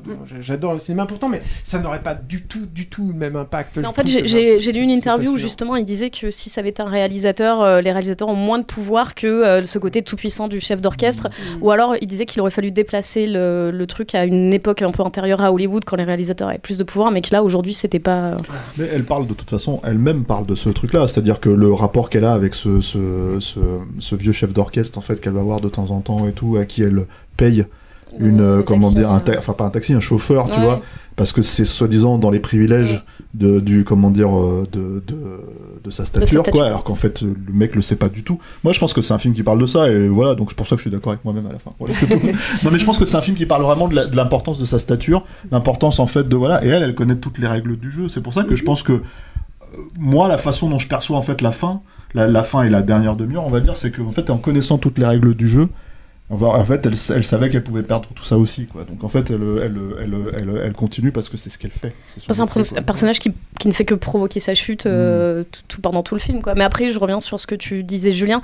C'est vrai que c'est un film hyper dense. Et moi, à peine sorti, j'avais déjà envie de le revoir. euh, et bon, je l'ai pas revu parce qu'il est quand même un peu long. Comme mais, euh, c'est trop bien quoi. Oui, et de mettre des costards. Et, euh, Ah, c'est vrai qu'elle est super elle est incroyable. Le, le réalisateur, à un moment, il, il- il définit le film, il dit, euh, il dit c'est selon cette, cette vieille maxime que le pouvoir pouvoir corrompt et que le pouvoir absolu corrompt Hmm. absolument. Et euh, c'est vrai, en fait, quand on regarde le film, il est. euh, voilà, c'est la, la vraie structure du film. C'est hyper intéressant ce que tu dis parce que c'est vrai qu'il y a effectivement cette idée d'ascension sociale, le fait qu'elle essaye de s'extraire vraiment de, sa condition d'origine, de, sa classe d'origine. Euh, et, finalement, euh, euh, il y a aussi ce côté qui transparaît un peu en filigrane de euh, je me suis fait moi-même, euh, j'ai monté petit à petit tous les barreaux d'échelle. C'est une partie qu'on ne voit pas, on l'a juste résumé au tout début. Euh, et ce résumé de sa carrière est d'une densité mais euh, enfin t'as l'impression d'avoir un discours de remise de prix du Nobel ou un truc comme ça quoi. Et, euh, et, et voilà et de voir qu'elle a petit à petit monté tous ces échelons pour au final euh, bah, écraser les autres sous sa botte Ouais. c'est c'est intéressant. Et hasard du calendrier je sais pas si vous l'avez remarqué mais la même semaine donc le 25 janvier un autre film qui parle de chef d'orchestre femme est sorti au cinéma. Ça s'appelle Divertimento et ça raconte l'histoire de deux sœurs jumelles, euh, une qui se dessine à être chef d'orchestre et l'autre euh, qui est violoncelliste, qui sont toutes les deux d'origine algérienne et qui vont chercher à monter un orchestre euh, en Seine-Saint-Denis. Ça se passe dans les années 90. Alors c'est intéressant parce qu'on est sur, je l'ai pas vu, hein, mais, mais je le note parce que j'ai eu des bons échos dessus et, c'est intéressant. On est sur une autre. Euh, sur, des questionnements finalement similaires, pas du tout placés de la même manière, mais euh, je pense que ça, ça peut valoir le coup de le regarder si on veut se faire une série. Puis le, le monde de la musique classique a le vent en poupe parce qu'on a aussi eu un film qui est sorti en décembre qui s'appelait Maestro, qui est plus sur le registre de la comédie, c'est un film de Mhm. Bruno Chiche, euh, et qui parle de rivalité au sein de la même famille cette fois, entre un père et un fils, tous les deux chefs d'orchestre. Mhm. Donc euh, C'était pas Pierre Arditi le père? oui, c'est Pierre Arditi, tout à fait. Alors c'est peut-être moins bien. Je ne l'ai pas vu, mais il est sorti le 7 décembre. En tout cas, Tar est encore en salle pour l'instant. Il est sorti le 25 janvier. Ouais, derrière l'anecdote, d'ailleurs, on avait vu Affamé ensemble. Tu arriveras pas à l'arrêter. On s'était, euh, on avait halluciné sur la qualité de la photographie de- visuelle de Affamé. Et Mhm. c'est le même chef-op en fait. D'accord. Donc lui, euh, lui, Je me demandais où tu voulais en venir parce que j'étais là. Non mais la, lumière de Tar euh, est ouf aussi. Enfin, tout, vraiment dingue. Mais là, je prends trop de temps. Allez-y. Ryan Reynolds here from Mint Mobile. With the price of just about everything going up during inflation, we thought we'd bring our prices down. So to help us, we brought in a reverse auctioneer, which is apparently a thing. Mint Mobile unlimited premium wireless. Ready to get 30, 30, bit to get 30, bit to get 20, 20, 20, bit to get 20, 20, bit to get 15, 15, 15, 15 just 15 bucks a month. So, Give it a try at mintmobile.com slash switch. $45 upfront for three months plus taxes and fees. Promo rate for new customers for limited time. Unlimited more than 40 gigabytes per month. Slows. Full terms at mintmobile.com.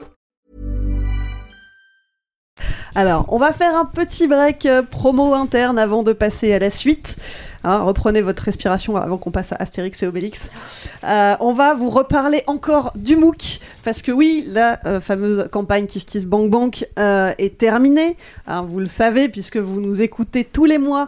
Nous avons réussi à atteindre notre objectif, et donc le MOOC des 10 ans de Capture Mag est sorti. Il a été livré chez nos généreux contributeurs pour Noël.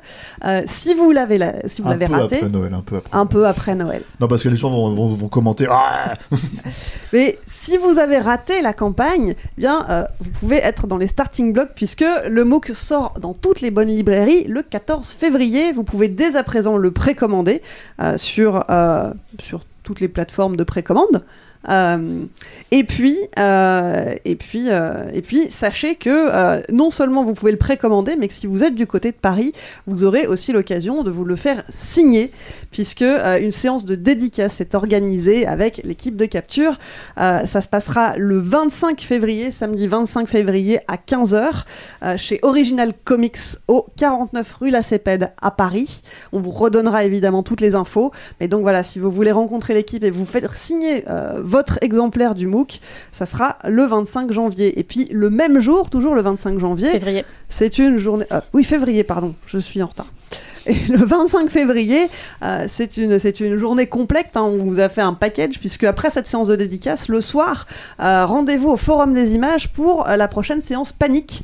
Euh, avec quel film au programme, Marie? Alors la prochaine séance, ce sera Cloud Atlas avec donc bah, l'équipe de Capture Mag euh, invitée pour, euh, bah, pour le- à l'occasion de la sortie du MOOC. Donc on a cherché un film qui était dans ces dix dernières années et, euh, et voilà. Un film pas mal.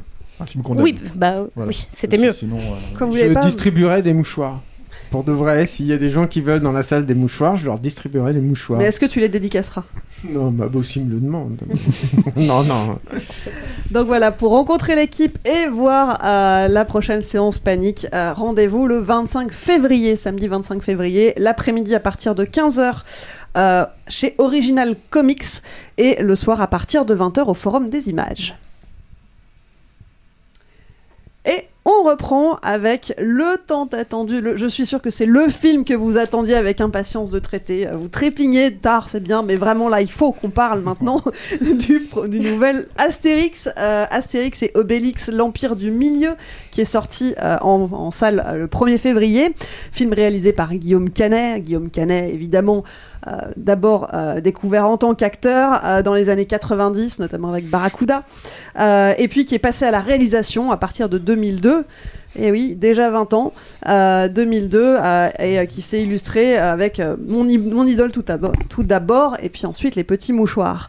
Donc, ce nouveau film de Guillaume Canet avec Guillaume Canet, Astérix et Obélix, bon bah, évidemment, ça ne vous étonnera pas. Direction euh, la Gaule en 50 avant Jésus-Christ. Le pays sous le joug de l'Empire romain et seul un petit village, yada yada yada. Euh, on retrouve Astérix et Obélix qui cette fois-ci quittent euh, leur village d'Armorique pour se rendre en Chine, porter secours à l'impératrice chinoise qui a été victime d'un coup d'État mené par le, pr- le perfide prince félon euh, Dancing Queen. Un film donc évidemment bourré d'humour. Euh, Est-ce que vous avez, bourré, ouais. est-ce que vous avez passé un bon moment devant ce film? Est-ce qu'il y a quelque chose à repêcher? Crois que Vincent, il veut le défendre. Il a applaudi à la fin. Moi, j'ai plein de... Micro, le micro. Dans le micro, euh, Pardon. par, par contre, surtout si tu veux le défendre. pardon. Faut que tu assumes Euh, maintenant. défendre. euh, Non, mais tu vas vraiment le défendre Oh là là. Non, mais je pense que vous l'avez l'attaqué, vous allez l'attaquer euh, à fond. Et moi, j'ai, enfin, j'ai plein de raisons de le défoncer, mais euh, il y a- j'ai quelques raisons de le défendre. Ah, vas-y, putain, ça No- m'intéresse. notamment. euh, Ouais, Euh, vas-y c'est impressionnant. notamment parce que euh, c'est quand même un bâton merdeux de faire un Astérix Oui, oui. après le après le Shabbat. Voilà, tout le monde euh, tout le monde le compare au Shabbat, mais enfin moi je trouve que le le niveau moyen d'une euh, comédie française ou même d'une comédie américaine, parce que ici on voit que le meilleur de la comédie américaine, il y a tout ce qui sort pas et qui est pas drôle euh, du tout. on les voit aussi. hein. Ouais. non, mais le niveau moyen d'une comédie, c'est que tu rigoles euh, très peu, en fait. C'est- pas terrible. L'exception, c'est quand tu rigoles euh, beaucoup, et l'exception géniale, c'est quand c'est culte.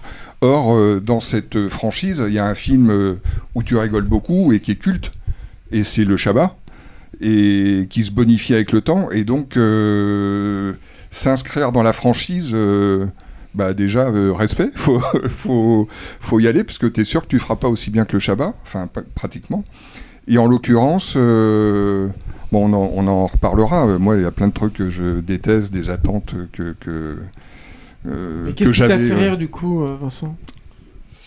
Euh, alors, euh, Il y a quand même un peu d'hésitation. Hein si, mais je peux, je peux. bah vas-y, vas-y. voilà, si, non, mais peux c'est- non mais c'est très subjectif en plus le rire, ça se juge pas quoi. Moi, généralement, je donne, euh, je donne un quart d'heure à une comédie. Voilà, si j'ai pas ri au bout d'un quart d'heure, euh, j'arrête. Ouais. Donc, euh, c'était très dur au début de, de cet Astérix parce qu'on reprend, on reprend tout depuis le début. C'est-à-dire, euh, c'est le, ça ressemble à un reboot. C'est le même village. C'est Astérix Obélix qui poursuivent un sanglier. C'est le même poisson dans la gueule. C'est euh, le même euh, Romain qu'on envoie en l'air. Mm. Et c'est pas les versions 2.0, 3.0, 4.0 de ces gags. C'est euh, Les mêmes gags. c'est les mêmes ga- les mêmes gags. Et tu te dis mais oui enfin il y, a- rien de neuf. Ça va être comme ça pendant tout le film. Et donc dans ce premier quart d'heure que je trouve totalement euh, affligeant, il y a Philippe Catherine qui m'a sauvé. Voilà. Lui, il m'a sauvé. Moi, j'adore euh, Philippe Catherine. Ah ouais, attends, c'est- Euh, ah. Philippe Catherine qui joue le barde. qui joue, le, qui joue donc euh, le bar, je le trouve absolument fantastique. Assurance. Tourix. Euh, et euh, une des grandes déceptions que j'ai eues dans le film, c'est que quand, au, au moment où les comment où, euh, Où ils partent. où ils partent, Ils partent pas avec lui. Voilà, ils, il y a une blague qui est faite sur le fait qu'ils vont devoir emmener le druide et je me suis dit ah bah c'est cool. Au moins il va y avoir un mec de drôle dans le film. Et en Le fait barde. il, et en fait il le barde. Et, et en fait il reste il reste à quai. Mais ils t'ont rattrapé avec la séquence post-générique du coup. qui est un chef-d'œuvre absolument. D'accord, ok. et, et voilà ça fait partie des ça fait partie des petits trucs moi où je, je sauverais le film. C'est que je suis rentré chez moi et je, je suis allé sur YouTube j'ai tapé chanson barde Philippe d'accord, Catherine, et je la trouve euh, ouais ouais je la trouve fantastique je la trouve culte C'est un bon casting, effectivement. ouais carrément Non, mais c'est pas un mauvais choix en soi. Déjà, moi je trouve qu'il y a... T'as peut-être pas fini. Vincent, continue. Euh, non, je veux pas non, te mais après j'ai plein, après j'ai plein de choses à dire, mais euh, euh, je peux rac- je peux raconter par exemple Stéphane m'a proposé d'aller voir le film avec lui. Mais on a eu une petite discussion avant. Il m'a dit ah tu vas être nul, euh, ça- tu vas voir ça va être nul. Et puis euh, il y a euh, Ouais, c'est pas mon genre, hein. Il y, a y José Garcia qui fait l'accent là, c'est c'est lamentable. Or moi je trouve que moi ça me fait marrer. Déjà je trouve que l'accent. José euh, Garcia, quand il fait le, ouais. le mot. euh, et Je, je, l'accent, je trouve que c'est une base euh, très solide de l'humour euh, pour le meilleur et pour le pire. Euh, Qu'est-ce José que Garcia ça qui ferait fait euh, l'accent brésilien. Il fait euh, l'accent brésilien, il le fait très bien, il le fait comme il le faisait avec euh, Antoine Decaune. Euh, à Il y a Canal, 40 ans etc. Il y a 40 ans, ouais. Alors c'est loin d'être nouveau. Mais, euh, mais moi, je 30, marche 30, beaucoup. 30, 30. Et donc, euh, moi, j'ai pas voulu aller voir le film avec, euh, je te l'ai pas dit, mais j'ai pas voulu voir le film avec casser mon bras. parce que parce que moi, je voulais me marrer moi sur les accents, ça me fait ça, me, ça me- ça me fait marrer. Mais je m'attendais beaucoup à ce qu'il y ait des blagues sur les Chinois. Avec les accents chinois. Mais j'attendais énormément ça. C'est vrai que l'accent Ok. chinois est drôle. Mais, Ok, Michel Leb. non, mais non, pas Michel Leb, super chinois, euh, Eric Judor, euh, etc. Quoi. Ouais. Et, et donc, en enfin, je veux dire, euh, on fait Astérix chez les Anglais, les Anglais, ils ont l'accent euh, anglais. Oui, oui, on ça fait c'est vrai. Astérix euh, chez les Chinois, les Chinois, ils parlent mieux français que les Gaulois. Et, et donc, euh, là, on est dans l'autocensure et puis dans le, dans le respect où on considère que les Chinois, eh ben, ils ont pas trop de... C'est-à-dire que tu peux te moquer etc. euh, d'un Brésilien, Voilà. mais pas d'un Chinois. Et ce qui est, euh, ce qui est dû au racisme à l'envers, en fait, c'est le stéréotype euh, complet, quoi. Mais tu crois pas que après la problématique en fait d'un truc comme ça, c'est surtout que en fait comme beaucoup de choses dans le film, en fait, ça va pas très loin, quoi. C'est-à-dire que ça tu va pas très loin parce que moi dès, le, de- moi, dès le début, je suis parti sur des fausses pistes. Je me suis dit, euh, euh, c'est une production pâtée. Bah, vas-y, pâté impérial, quoi, une production pâté impérial. Non, non, il y faut y aller, il faut. euh, c'est le moment. Attends, tu voulais du jeu de mots pourri, quoi. Mais je voulais des trucs. Euh, le- ça t'a ça t'a pas suivi tous les noms avec euh, Dancing Queen, Tatane, etc. c'est Non, mais ça, c'est Goscinny. Ouais. Je veux dire, c'est Goscinny. Après, Goscinny ne faisait pas tout à fait pareil. Il y avait une certaine érudition qu'il n'y a pas là. Parce que Guillaume Canet, euh, c'est Guillaume Canet, quoi. Pour moi, c'est une flaque. Il y a des acteurs, c'est des flaques. bah, lui, il en fait partie. Voilà. Il y a Patrick Dempsey, euh, Guillaume Canet, des Ça flaques. tire à balles réelles. Non, mais bon, bref, peu importe. Non, le truc, déjà, euh, euh, pour revenir sur ce qu'a dit Vincent, c'est que déjà, Goscinny, c'est un génie. C'est peut-être le plus grand génie qui existait dans la BD, je- tout confondu, euh, tout continent confondu. C'est mon opinion, évidemment, hein. mais c'est ce que j'estime être. Et il y a un truc chez Goscinny qui m'a toujours fasciné, c'est que lui était obsédé par le cinéma. hein. Au début, il est parti aux États-Unis, il voulait bosser avec Walt Disney, il n'a pas, il a pas réussi, comme il le disait. Il disait euh, Walt Disney avait jamais entendu parler de moi. Je sais plus, il a une formule qui est géniale euh, sur Disney qui, m'échappe à l'instant. Bref, peu importe.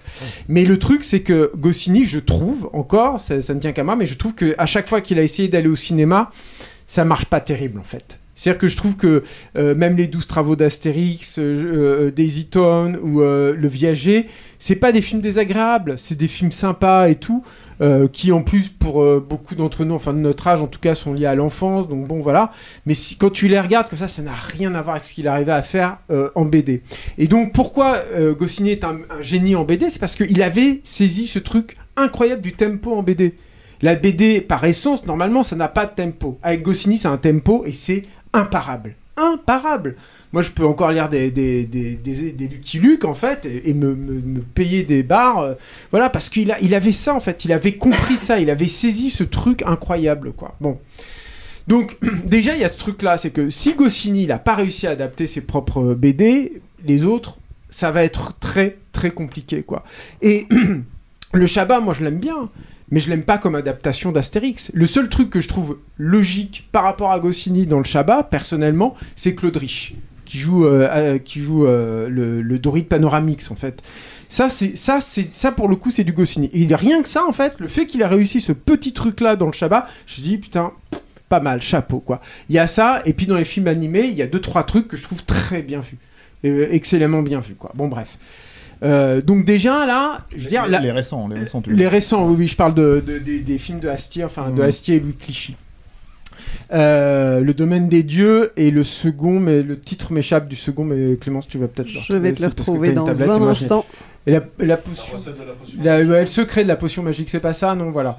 Euh, qui est un peu moins, bien moins, un peu moins intéressant, mais parce que c'est aussi, et c'est une des autres problématiques que Canéa, c'est qu'ils ont essayé de créer une histoire ex nihilo, en quelque sorte, qui n'existe pas, un album qui crée euh, son propre album. C'est-à-dire que là, non seulement tu, tu décides d'adapter Astérix, donc même Goscinny, c'est il s'est pas planté, c'est pas des plantages, mais il n'a pas totalement réussi. Mais en plus, tu essayes de créer un album. Moi, je sais pas si vous les avez lus, les albums post-Goscinny, mais c'est nul. C'est nul. Au mieux, ça te donne la grande, euh, le, grand fossé, là, ou euh, chez Shahrazad. Et c'est faible, c'est faiblard, quoi. Quand tu compares ça à, je sais pas, moi, euh, le chaudron Astérix, ou le, les lauriers de César, qui est pour moi un des chefs-d'œuvre de, de, la saga d'Astérix, c'est- déjà, c'est très faible. Donc, déjà, c'est compliqué. Ensuite, donc, c'est réalisé par une flaque, et, et cette flaque, parce que pour moi, ça, c'est un problème vraiment fondamental. Il n'y a rien qui va pour moi dans ce film, mais cette flaque, elle interprète Astérix. Astérix, c'est important. C'est le héros. C'est le héros. Tu peux pas le faire jouer comme ça, putain. Il est déchaîné. C'est pas possible. Non, mais c'est pas possible, quoi. Il est nul à chier. Il est génial. Il est derrière et tout. Non, mais Il a Obélix. bu de la potion. Non, mais Obélix, à côté. À chaque fois qu'il boit de la potion, il va se cacher. Il est tout minable. Il sait rien faire. C'est ça ton héros, mais il est nul. C'est de la merde, quoi. C'est une flaque, ce mec. Et en plus, c'est réalisé par une flaque. Alors, moi, je- il y a un truc qui m'a halluciné aussi dans le film. Mais ça, je pense que, bon, voilà, ça- c'est l'amateurisme du truc, quoi. Il a coûté. Combien a coûté ce film? 65 millions. 65 millions d'euros. Soit ça. Alors moi, je veux bien que le mec il ait des camos qui coûtent cher. Je je veux bien que l'autre footballeur là, euh, comment il s'appelle? Zlatan. Zlatan. Je connais rien au football. 700 désolé. 000, euh, 700 000 euros. Bon bah voilà, ça coûte cher. hein, Faire venir un abruti comme ça. Peut-être pas abruti, pardon. Tu l'aimes peut-être bien, Zlatan. Non. Parce que non mais j'en sais rien. Non, il aime mais, Philippe Catherine. mais- non mais voilà, ça, ça coûte cher et tout quoi. Mais en dehors- mais putain, tous les 64 millions ne passent pas là-dedans quoi. Il y a rien qui va. C'est-à-dire que moi, le- le- les- tous les Astérix, je trouve que ce qui est fascinant dans cette saga, c'est qu'à chaque fois, ils sont, euh, ils, ils portent les stigmates d'un domaine de la comédie française. C'est assez hallucinant, je trouve. Le premier, c'était la vieille comédie franchouillarde vieillissante avec Zidi, le truc feignasse et tout. Mais au moins, il y avait Jean Rabas qui faisait les décors. Et ils étaient superbes. Au moins, t'avais ça. Dans le deuxième, bon, il y a Chabat, il y a toutes les dérives et les grands avantages de, de- l'humour Canal Plus de, de- la grande époque. Et c'est vrai que tu te marres. Là, pour le coup, je suis complètement d'accord. Pour moi, ça n'est pas vraiment une adaptation d'Astérix, mais ceci est un autre problème. Le troisième, c'est euh, la comédie coquet euh, française, voilà. Et le quatrième, qui est aussi un, opus que je déteste, moi, qui est tout ce truc un peu euh, hautain, un peu. Euh, J'aime pas le terme bobo, quoi. Bah, mais putain, là, on peut faire une exception, on va dire bobo, quoi. Oh là là. Bon, bref, voilà. Très Donc, voilà. Et là, et là, c'est cette espèce de de- d'amateurisme feignant. C'est ce mec-là. Attends, il a- mais Julien, qu'est-ce que t'as- que pas aimé? dans ce film C'est émouvant quand même la fin, merde. Mais non, rien. Je trouve que c'est hallucinant de faire encore jouer des, des, des, des gens comme ça. En fait, j'ai- les seuls moments où ça, il, il peut éventuellement t'arracher un rire, c'est c'est c'est dans les improvisations de Ramsey. Mais Enfin, le, le public avec lequel j'ai vu, c'est le seul, les seuls moments où il rigolait, où tu sens que c'est des trucs d'impro et tout.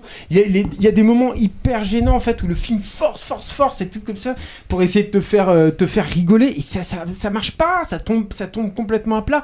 Moi, je terminerai là-dessus. La honte à tous les gens qui ont participé de près ou de loin à cette merde. Tous Je veux dire, moi, Vincent Cassel en Jules César, la honte, Vincent Cassel, la honte, j'en ai rien à foutre de la haine, tout ça maintenant. La honte à jouer dans ce Astérix de chiottes.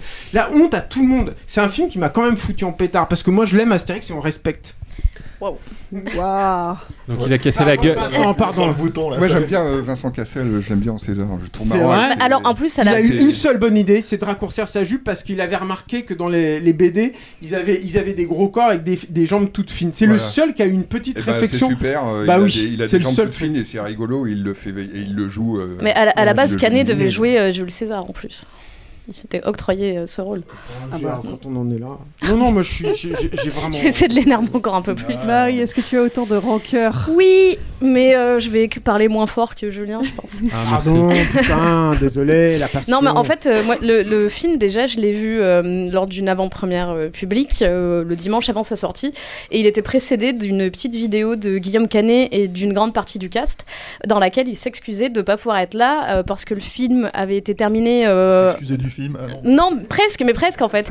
Non, mais il s'excusait parce que le film a été. hum, terminé quelques jours euh, avant euh, vraiment la sortie et euh, il disait du coup on n'a pas eu le temps d'organiser la tournée des avant-premières à Paris et en province donc je crois qu'ils ont fait juste une séance au Rex et ils pouvaient pas être là sur les autres donc déjà ça te donne pas tu pars pas gagnant déjà j'étais allé un peu en traînant les pieds et, en effet c'est c'est très très compliqué quoi il y a en fait rien ne fonctionne l'humour alors, comme tu le dis, c'est subjectif, hein, mais on était quand même peut-être 400 personnes dans la salle et ça riait très peu. Donc, même s'il y a 400 subjectivités, ça parlait pas à toutes, quoi. Et. euh, en fait, c'est ils essaient à un moment de, de, singer un peu le Shabbat et de ressusciter l'esprit canal qui n'existe quand même plus beaucoup. Avec des, euh, bah, il y a des, des gros appels euh, sur le sur le Shabbat. C'est c'est Gérard Darmon qui fait la voix off. À un moment, il, il parle du canal de Suez et il y a une, je sais plus comment c'est foutu, mais il dit Suez. Oui, comme le canal, juste pour faire un chicha après canal ou des trucs comme ça. Enfin, c'est vraiment, enfin, c'est écrit avec les pieds, quoi. Et euh, ça, donc, c'est du pur Shabbat. Pour le coup, c'est vrai qu'ils essaient de singer ça. Ouais, ils essaient vraiment de singer ce truc-là, mais, mais ça marche pas.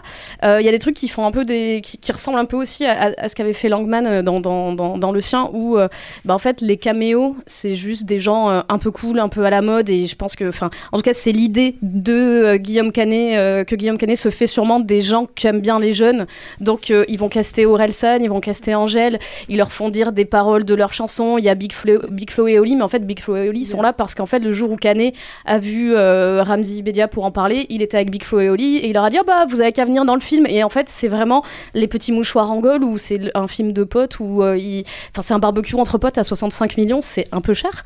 Et, euh, et, et en fait c'est que des trucs comme ça. C'est des c'est pas des caméos c'est des arguments marketing. Et, euh, et, et c'est pas en fait on a c'est pas on a casté Angèle pour faire Falbala. C'est on a casté Angèle et on lui fait dire des paroles de ses propres chansons et c'est pas spécialement euh, fidèle en plus au personnage de Falbala parce qu'elle en- absolument parce qu'elle Falbala, envoie, hein. parce qu'elle envoie chier Obélix et c'est pas du tout euh, ce que fait Falbala dans dans, dans, dans Astérix Astérix. légionnaire, euh, Falbala. Et, euh, et, et en fait, c'est que des trucs comme ça. C'est les caméos de Zlatan, c'est une catastrophe, quoi. Enfin, c'est, euh, je crois qu'en plus ils ont repris un nom qui existait déjà dans, dans le Antivirus. Ouais.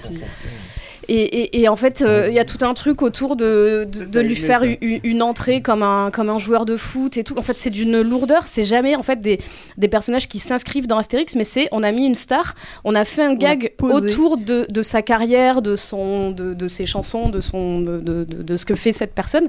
Et en fait, c'est jamais drôle, quoi. Même dans la salle, euh, qui était pourtant une avant-première publique, parce que ça aussi, euh, on a quand même euh, Monsieur Sédou qui s'est un peu énervé contre la critique en disant que la critique ne comprenait pas les grandes comédies populaires. Mais moi, je trouve que c'est se moquer du peuple, en fait, littéralement, se moquer des gens, de leur proposer un truc euh, en se disant c'est une comédie, c'est pour le grand public, mais en fait, c'est vraiment prendre les gens pour des cons, parce que on s'en balèque parce que c'est Astérix et il y aura des gens qui. mais c'est ça en fait, c'est un truc, tu sais que ça va marcher et alors ça fait un très bon démarrage, mais c'est sûr parce qu'en fait les gens veulent voir un Astérix. Le casting est tellement large que bah ouais, les gens ils ont envie de voir un chanteur, un acteur, une personne qu'ils aiment bien dans un Astérix, donc forcément ça va marcher. Mais en fait, donc je reviens toujours sur cet humour qui ne fonctionne pas. En fait, moi il y a eu des moments où j'avais l'impression que les scènes n'étaient pas terminées parce que le gag n'était pas une chute et ça passait à une autre scène et je disais mais mais c'est- Mhm. mais c'est fini là. Et en fait t'as un sentiment d'inachevé sur plein de scènes où tu dis mais mais c'est pas ça la chute. C'est pas, c'est pas drôle en fait. C'est Et- expérimental. ah ouais mais c'est un truc oui il y a du dadaïsme là-dedans je sais pas. Mais en fait il y a- ouais, y, a plein de moments où tu dis mais mais c'est pas ça. Et t'as l'impression que c'est une succession de sketchs qui ne marchent pas. T'as un humour un peu euh, un, un peu franchouillard de, Astérix qui euh, qui devient végé euh, qui veut manger un peu des légumes et qui veut plus et en fait t'as que des blagues de tonton gênant euh, sur le fait que euh, qu'il mange plus de viande et à la fin euh, ah bah on revient. Et puis oui bah t'as raison je vais remanger un sanglier c'est enfin c'est euh, c'est hyper déprimant rien n'est rien n'est drôle en fait dans tout ça Et puis c'est pas particulièrement porté par le jeu d'acteur non plus. Moi j'ai trouvé que ça jouait très mal à beaucoup de moments. Ouais, ça joue faux, ouais, c'est Et, vrai. Bah, et ouais. c'est- et c'est vraiment, enfin ça, ça Surtout la porte petite pas le chinoise là, comment elle s'appelle là Fouillis. Euh, Putain, euh, en fait, Oui, vraiment adoré Vincent, Ouais, je pense. cool, Mais, euh, mais, euh, mais elle, elle le, est. le fameux, le fameux méchant Dancing Queen, mais je trouve vraiment qu'il joue comme une patate. Il y a Ah, Tatane qui est bien aussi. Bah, elle joue mieux déjà que. Alors, Fouilly. elle, pour le coup, elle m'a fait un peu l'effet de Brienne de Tarse dans Game of Thrones. Et je trouve que le, le personnage est, euh, est pas mal, justement parce qu'il Ouais. parle pas beaucoup. En fait, il a beaucoup aimé Vincent. Et- Je suis en Ouais, train de m'en je suis en train de Non, de griefs. T'as t'as encore plein de trucs. On n'a pas parlé des chorégraphies de Jean-Michel. Whooping. Jean-Michel Whooping, c'est clair. Écoute, le truc c'est que, c'est, c'est- c'est- en fait, je pensais m'énerver plus que Julien, mais c'est Julien qui a carrément. euh, euh, franchement, attrapé je la- pensais pas Non, non, m'énerver mais- autant, mais je, je peux pas en fait. Et quand j'entends Marie, d'ailleurs, je- juste un truc, après je te laisse parler, Steph, mais je- en fait, je me rends compte aussi que ce film fait, a, a- a- a commis l'exploit de réunir à peu près les défauts de tous. C'est-à-dire que c'est aussi feignant que le Zidi, c'est aussi euh, le même problème de caméo euh, coquet là, qui viennent faire la chouille euh, euh, que, que, sur le, que sur le 3. Euh, le même côté un peu, euh, un peu hautain, on mange plus de sanglier, machin et tout. Et en plus, qui revient effectivement avec ce truc qui se réconcilie autour du sanglier à la fin. Tu te dis, putain, mais c'était bien la peine quoi d'essayer de me faire ça en plus pour ça. En fait, Julien, il a bu de la potion magique avant de non, venir. pas du tout, mais, c'est vrai que ça la m'énerve. Je suis potion- attaché, c'est des personnages. Mais C'est bien pas rien, salé, la putain, potion. Astérix Obélix, c'est pas rien, merde, quoi. Tu, tu, tu les respectes, quoi. Astier, au moins, il avait réussi à créer, à, à ramener Obélix à son statut de mythe. T'avais dit On juste en un truc, hein, là. On en a pas Là, beaucoup en France, ça. des trucs comme ça, pardon. Ouais. Je me tais. Tiens. Voilà. Voilà, il a cassé la gueule à 8 enfants après la projection. On s'excuse. Vas-y, vas-y, Eric. Eric, il est venu le voir avec moi. Mm. Lui, il m'a dit, allez, je viens avec toi. Tu Un il- bon moment de rigolé team à José building. Garcia ou Non, Non, non. mais ceci dit, ceci dit, moi je suis d'accord avec toi sur un truc, c'est-à-dire que en fait, en gros, si vous voulez, alors déjà, je trouve qu'il y a un peu de mauvaise foi euh, sur euh, comment il s'appelle. euh, euh, Canet qui te dit que le film n'était pas terminé parce que d'après ce que j'ai compris en fait euh, j'ai vu une j'ai vu une vidéo d'un comment dire euh, d'un critique d'écran large qu'il a vu la même semaine qu'Avatar Oui, donc il y a oui, un mois et demi donc, donc Oui, le parce film que les, était les, terminé, projets, les presse, les projets presse ont eu lieu il y a très longtemps. Voilà, Après, peut-être euh, que tous les effets n'étaient pas finis, parce que même moi, quand je l'ai vu là, j'ai l'impression que certains effets n'étaient pas tout à fait finis. bon, voilà. Donc, donc je pense que je pense que le film il est problématique à montrer en salle. Nous on l'a vu avec Eric, euh, il y avait un mec qui rigolait hein, comme un comme un comme un bossu Et c'était c'était Vincent. Finalement, J'étais bien caché, mais je me suis et tout. j'essayais de pouffer. Je, je Ah, viens, José Garcia je viens avec vous, mais je vous le dis pas. et, euh, et, et moi et moi je vais je vais je vais, euh, vais rebondir sur deux trucs qu'a dit Vincent. Alors moi moi je je, je hais Philippe Catherine, mais je le je le déteste. Pour moi, c'est la lead du cinéma français. Et en fait, le truc avec Philippe Catherine, c'est qu'il y a le seul bon gag, le seul gag qui m'a fait un peu rire, mais je pense que c'est quasi presque involontaire, c'est qu'il se prend une vraie torgnole avec un cut et tout. Là, je me suis dit, ah voilà, là, c'était satisfaisant de le voir s'en prendre une dans la tronche, quoi. Et c'est à peu près le seul gag où j'ai un peu rigolé. Euh, moi, mon Astérix idéal, ça serait, tu vois, tu mets, euh, euh, comment elle s'appelle, Mimi Mati en bonne mine. Tu vois, tu mets Olivier Marchal en cette automatique, tu vois, et tu fais effectivement le vrai film franchouille, tu vois, bien tapé. que c'est pas la BD non plus. hein. Non, c'est pas la BD non plus, mais ce que je veux dire, c'est que s'ils veulent un truc qui cartonne vraiment, tu vois, parce qu'il faut pas oublier qu'on est dans un pays de vieux, en fait, et mine de rien, en fait, c'est- je pense que c'est tout le problème, en fait, de ce film-là, c'est que quand ils essayent de t'amener euh, McFly et Carlito, quand ils essayent de t'amener euh, tous ces gens-là, etc., etc., bon, déjà, McFly et Carlito, bon, je veux dire, ils sont littéralement 10 secondes à l'écran. C'est-à-dire, si tu sais pas qui c'est, ils disparaissent, euh, ils En disparaissent comme même ils sont arrivés, comme quoi, tu. McFly et Carlito, Mais comme avec tous tout le les- respect que je dois à ces grands influenceurs, c'est pas euh, le boxeur euh, qui aime bien Vincent euh, Zlatan. Non, alors c'est un, C'est un footballeur. un Footballeur. table. Un footballeur. J'ai dit quoi Boxeur. Boxeur. Ah oui, bon bref. Mais voilà, donc il- Non, dire, en fait, ce que je veux arrêter non, mais apprécier façon- ce film si tu si j'aime pas Zlatan. Non, mais de toute façon, tous- tous les caméos sont là littéralement 30 secondes. Moi, en fait. Big Flo et machin, comme je sais pas qui c'est, je les ai même pas percutés. Mais en fait, oui, il y a des trucs, tu connais pas les gens et tu passes à côté. Et après, moi, c'est en discutant avec des gens qui m'ont dit Oui, alors, euh, je crois que le, le mec avec qui se barre, euh, euh, le prof de sport de Cléopâtre, c'est, je crois que c'était Florent Manodou, je ne sais plus qui. des- Moi, j'avais pas du tout capté que c'était lui. Non, mais en fait, il y a plein de choses comme on est. Comme on est vieux, on, a- on est passé à côté. Et, Et, et du en coup, bah, il y fait, a plein de trucs que j'ai compris. Tu vois, par exemple, le- le- la scène en fait où ils refont la, la chèvre avec les sables mouvants. Bah là, tu fais. Et là, du coup, tu regardes ça, tu fais, mais ça sert à quoi de. re- Enfin, vraiment, je me posais la question, ça sert à quoi de refaire Putain, cette scène? C'est Panoramix, quoi. Tu fais pas ça à Panoramix? Il tombe Mais pas dans fait- des sables mouvants. C'est pas, la chèvre. Mais quoi. justement, ce n'est pas panoramique, c'est Pierre quoi. Richard. Ouais. Et en, En fait, fait, le- aucun- la, la problématique, c'est fait, qu'ils prennent c'est ces ça. personnages-là aucun comme des ça. personnages n'est un personnage d'Astérix, c'est un acte. Enfin, Voilà. c'est comme le. euh, du coup, Marion Cotillard qui joue euh, Cléopâtre, qu'ils ont transformé en une espèce d'hystérique qui ne fait que rire de manière suraiguë en quittant César. Et elle joue aussi, euh, ça c'est un, un auditeur et, et ami qui, nous, qui me l'a fait remarquer, elle joue aussi le personnage de tenancière de bar là, à un moment du voyage, celle qui parle comme dans La Môme. En fait, je me suis dit, ah, tiens, ils ont fait référence à La Môme. Et en fait, c'est Cotillard avec des prothèses. j'avais pas Apparemment, c'est elle. Moi, j'avais pas hein. du tout C'est un capté beau que c'était elle. Ça relève un peu le film. Je me Ah, disais justement, tiens, c'est étonnant. c'est le- c'est En la fait, moi, seule- j'a- j'avais pas compris. C'est la seule actrice qui est pas un caméo quelqu'un qui est cette personne qui chante comme ça. Bah, faudra voir avec lui, euh, avec, avec la source, hein, mais. euh, Ah, T'es en train de nous expliquer que c'est une grande actrice Marion Cotillard Ok. Ouais, C'est marrant parce que Canet et Cotillard, ils sont drôles sur les réseaux sociaux. Ils Ah ouais est- pas. Mais Ah ouais si, ils, ils- Ouais, il- elle, elle le met en photo quand il dort et ils se font des trucs. voilà. Euh, Ils se prennent en photo dans des... quand ils dorment, en train de baver dans le train, des trucs comme ça. Ils Aux toilettes ça sur les... Ouais, Je sais pas. J'ai pas, j'ai pas, pas- aller jusque là. Mais en fait, le problème, c'est que donc du coup, en fait, au-delà de- du côté vieillot et ce que tu veux, etc., etc., moi, je me dis que en fait, euh, mon casting avec euh, Olivier Marchal dans cette automatique, ce Mimi Mathieu en machin, pour moi, ça collerait à partir du moment où tu fais des scènes de kung-fu avec kung-fu fighting en, en musique, quoi, tu vois. Parce que je suis désolé, mais ça, c'est pareil, en fait. Je veux dire. je crois que la dernière fois que quelqu'un a essayé de faire ça, c'est dans une bande-annonce produite par, d'un Jackie Chan euh, distribué par Miramax. Tu vois, c'est vraiment niveau 0, 2, et, et- et effectivement, là, je rejoins Julien, t'as 65 millions. Tu vois, tu, veux faire des super scènes d'action, de kung-fu, etc., etc. Bon, lui, il dit Tigre et Dragon, quand tu le regardes dans le making-of, il dit Tigre et Dragon, parce que bon, je pense qu'il a, vu Tigre et Dragon, quoi, à l'époque. Et, euh, euh, mais, c'est pas, évidemment pas Tigre et Dragon, enfin, mais jamais, quoi. C'est, c'est horrible, quoi. C'est-à-dire que, effectivement, c'est Jean-Michel Whooping, comme tu dis. Et ouais, donc je sais pas, en fait, on a, tellement. En fait, je me suis dit, ah, ça va être sympa, on va tirer sur l'ambulance, puisque l'ambulance se pointe devant notre euh, lance-roquette. Donc on va y aller, quoi. Mais c'est vrai que, en fait, c'est, c'est plus déprimant qu'autre chose, c'est très difficile de, de comment dire. euh, il y a ce côté en fait le- moi le truc que j'aime pas autour du film en fait et là c'est plus autour de la sortie du film que le film en lui-même quoi c'est cette espèce de truc genre il faut être patriote faut aller le voir parce que sinon le cinéma français va pas s'en relever etc etc et j'ai envie de dire bah, fallait faire un bon film. Ouais, si c'est ça, en fait, faut pas, quoi. Tu vois, je veux dire, c'est c'est très. Et moi, je suis. Je, je, j'ai l'impression que, comment dire, euh, bah, tu vois, en fait, c'est vous qui m'avez raconté ça. Nous, on n'a pas eu ça, hein, ceci étonné, mais il y a des gens qui, applaudissent, qui ont pas rigolé au film, mais qui ont quand même applaudi. Oui, moi j'ai eu ça, ouais. Voilà. Ouais, moi j'ai des gens qui ont Et applaudi, j'ai une amie qui l'a vu en fait, aussi. aussi, Moi comme, je m'ennuyais, comme, donc je regardais les gens, effectivement ils riaient pas, il y en avait quelques-uns qui avaient un petit sourire. Quand il met la musique de Ennio Morricone, euh, évidemment, ça... ça, Non, ça- ça- Ah, mais ça, fallait pareil, oser, hein, ça, c'est ça, incroyable, ouais, hein. c'est chaud, hein, c'est chaud. mais ça, c'est pareil, c'est pas double exploit de très mal l'utiliser et en plus de faire un truc hyper convenu en fait. Et de faire un truc à la Dirty Dancing aussi, c'est genre, mais, incroyable, mais, il y a- pour- mais mais arrête. cherche quelque chose, cherche quelque chose sur- surtout que c'est pas nouveau pas parce que- été fait. Parce que moi, je me les tape. Même en dans fait, ta euh, merde. Je me les tape toutes les Ah, adaptations que de, j'arrête. de, de- comment dire Je me les tape toutes les toutes les adaptations de de, de comédie, enfin de BD françaises, euh, enfin franco-belges euh, adaptées au cinéma. Genre euh, comment ça s'appelle euh, J'avais regardé les Dalton là, et ça s'ouvre pareil sur euh, Il était une fois dans l'Ouest.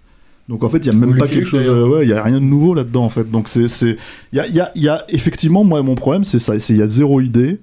Euh, J'espérais un truc un peu Gonzo un peu un truc qui lui échappe complètement et d'un seul coup tu te dis oh putain ça y est ça part en couille et c'est c'est, euh, tu vois et en fait tu, tu, tu prends le film au 15 25e degré un peu comme moi j'ai pris des visiteurs euh, la révolution quoi qui est qui est, qui est vraiment euh, comment dire euh, enfin qui est, qui, est, qui est gonzo total en fait dans la nullité mais même pas malheureusement c'est juste euh, c'est juste euh, ouais c'est du flan euh.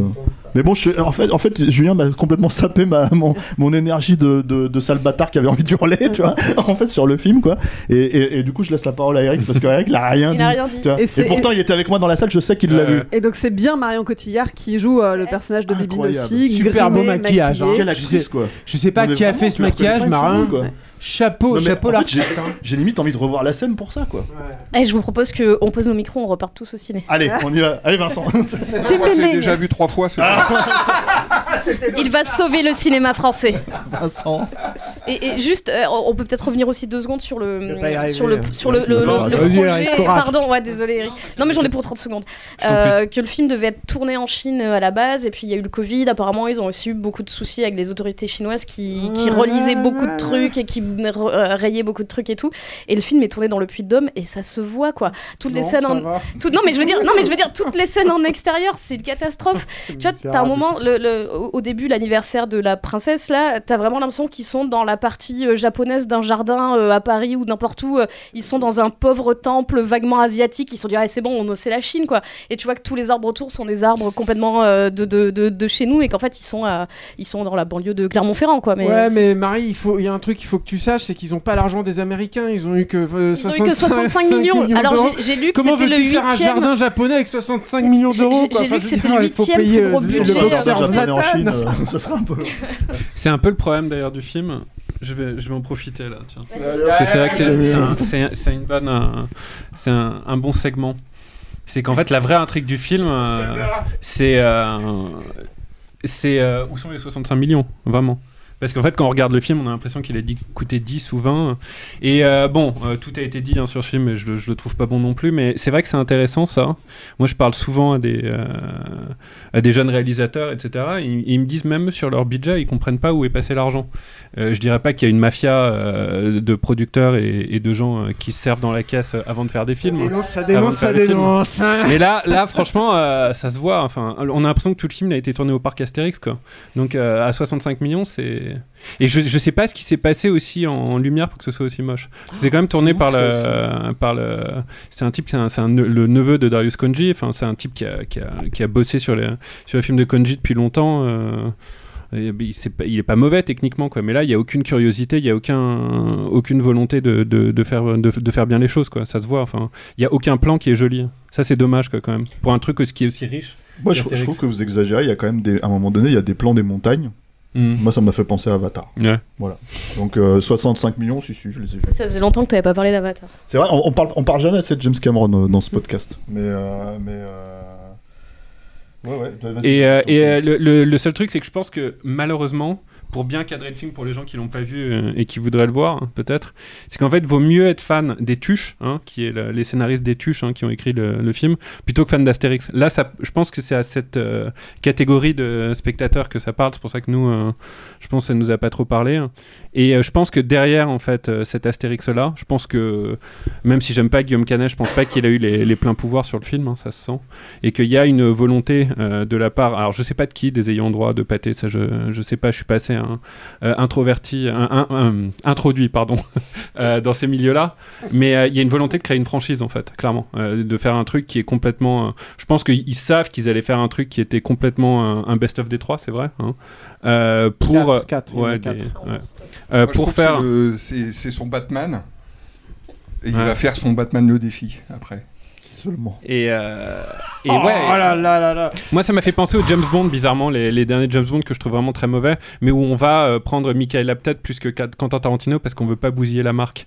Et évidemment, c'est quand on essaye de pas bousiller la marque qu'on fait n'importe quoi avec. Et là, enfin, avec Astérix, euh, bah, c'est les Tuches 5, ouais, je pense, plus que Astérix. C'est ça qui est dommage, en fait. Je sais pas, Moi, j'ai jamais vu les tuches, mais en tout cas, euh, c'est vrai que ouais, je, je, il y a, il y a ce truc en fait où je, je me pose la question parce que en fait voilà, le- la, la- la- la question du gag en fait encore une fois, c'est-à-dire au-delà du caméo, au-delà de tout ça, etc., etc.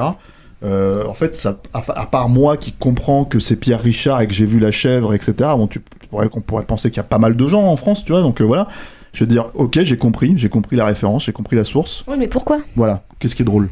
Qu'est-ce qui est drôle là-dedans? C'est-à-dire à part le fait qu'on me rappelle que effectivement que cette, question t'es destinée. non, non, pas fort, je la pense Vas-y. pas. Bah non, parce que Vincent, Non, il a dit clairement. c'est- C'est la seule scène que j'ai pas trouvé drôle dans le film. La seule. C'est- c'est la seule scène. Le reste, ça va. Ouais. Moi, je trouve qu'on on devrait peut-être laisser la- le dernier mot à Vincent quand même. Qu'est-ce que a- t'as pas aimé d'ailleurs, ce Vincent, toi, débat. dans le film Bah oui, c'est ça.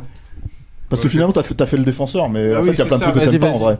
Alors, je peux vous, je peux vous, c'est très subjectif, mais Ouais. je peux vous dire vraiment comment j'ai vécu le film. Vas-y. Comme j'ai eu l'impression que c'était tourné dans l'ordre chronologique, ce qui n'arrive jamais au Mhm. cinéma, euh, avec un début absolument euh, catastrophique et une fin qui se tenait un- à peu près dans le dans euh, la façon dont on avait construit les personnages, dont euh, Astérix et Obélix euh, redevenaient copains, euh, etc.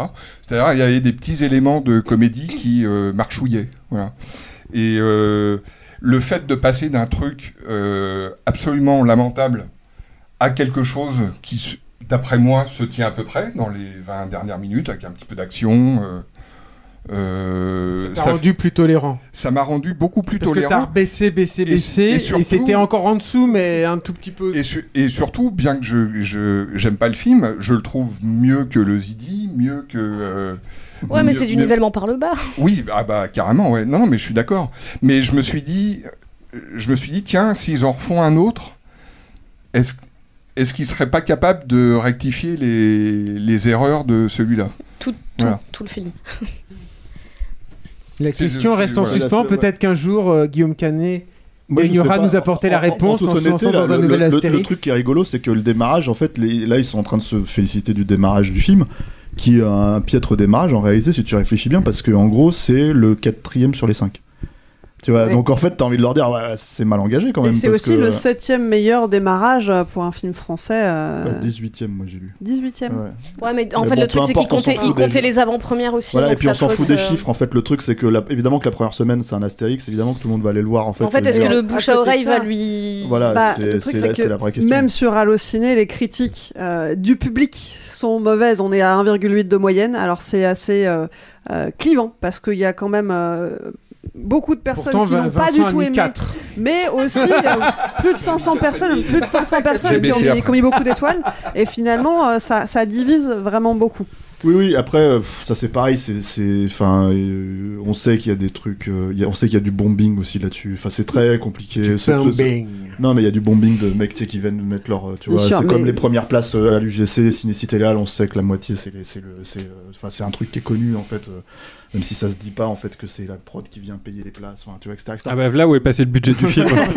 Non, non, mais c'est tout, c'est tout un truc en fait où effectivement il y a un espèce et, c'est- et ça, et ça va avec le discours ambiant.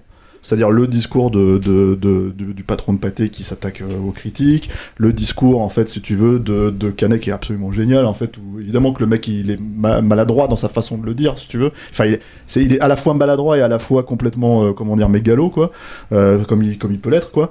Et en fait, il est en train de dire si en fait les gens vont pas Oui, voir sur- ce film. Il a dit ça, il est à Salamé sur France. Tu vois, il dit si on va pas, si les gens vont pas voir le film, il y a plus de cinéma français. Envie de dire non mais mec, euh, quand même calme- dingue. Je veux dire calme-toi.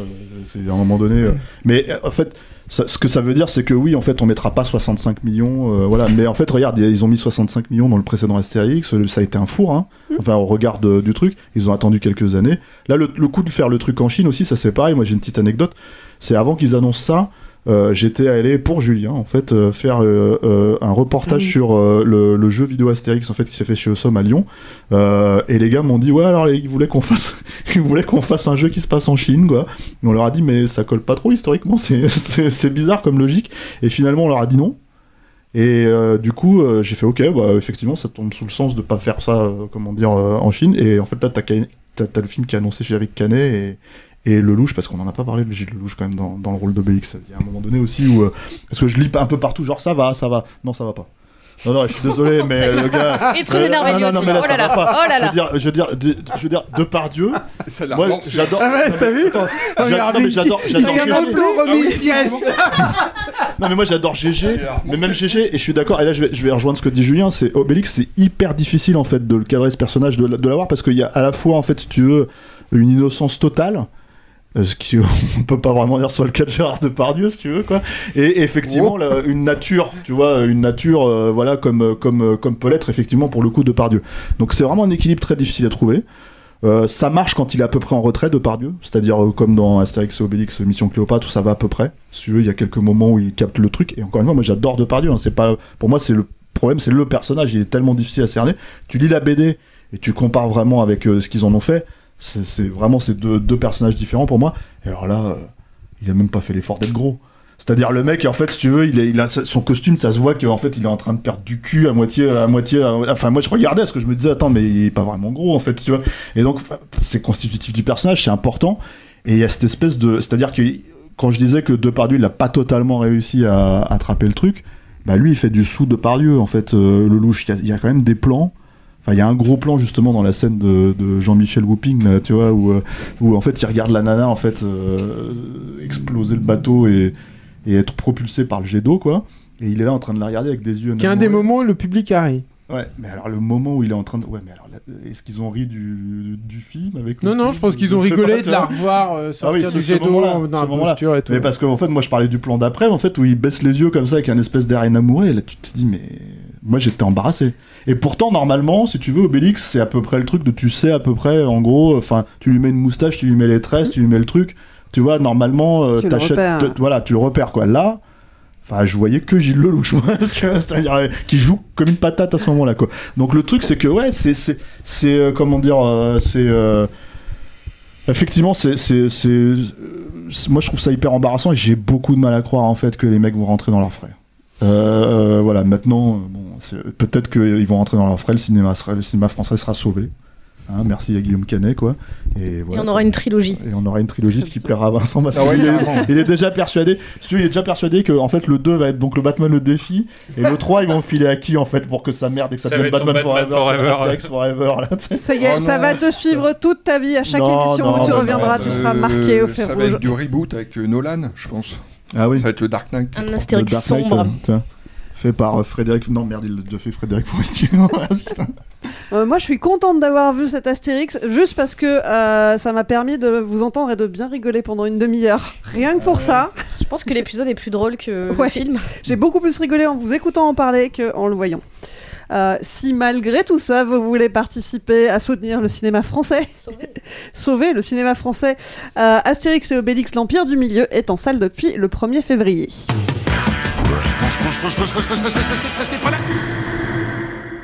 Autre film sorti le 1er février, alors tout autre genre, là on change complètement d'ambiance, c'est le dernier film de M. Night Shyamalan, euh, Knock at the Cabin. Euh, Night Shyamalan, évidemment qu'on connaît pour Sixième Sens, Incassable, Signe, euh, Le Village, Split, je vais pas tous les faire, Euh, et donc qui revient avec euh, un, nouveau film avec cette atmosphère qui lui est si propre. Qu'est-ce que ça raconte Knock at the Cabin? C'est l'histoire d'un couple, Andrew et Eric, qui partent en vacances avec leur fille adoptive, Wen. Au programme, un séjour au calme, dans la forêt, au milieu de la nature, dans un petit chalet. Oui, mais évidemment, euh, ce n'est pas si simple. Euh, ce chouette programme euh, va être complètement court-circuité, par une prise en otage. La famille va être prise en otage par quatre étrangers qui vont exiger que les, deux, les, deux, parents, Andrew et Eric, fassent des choix terribles pour éviter l'apocalypse.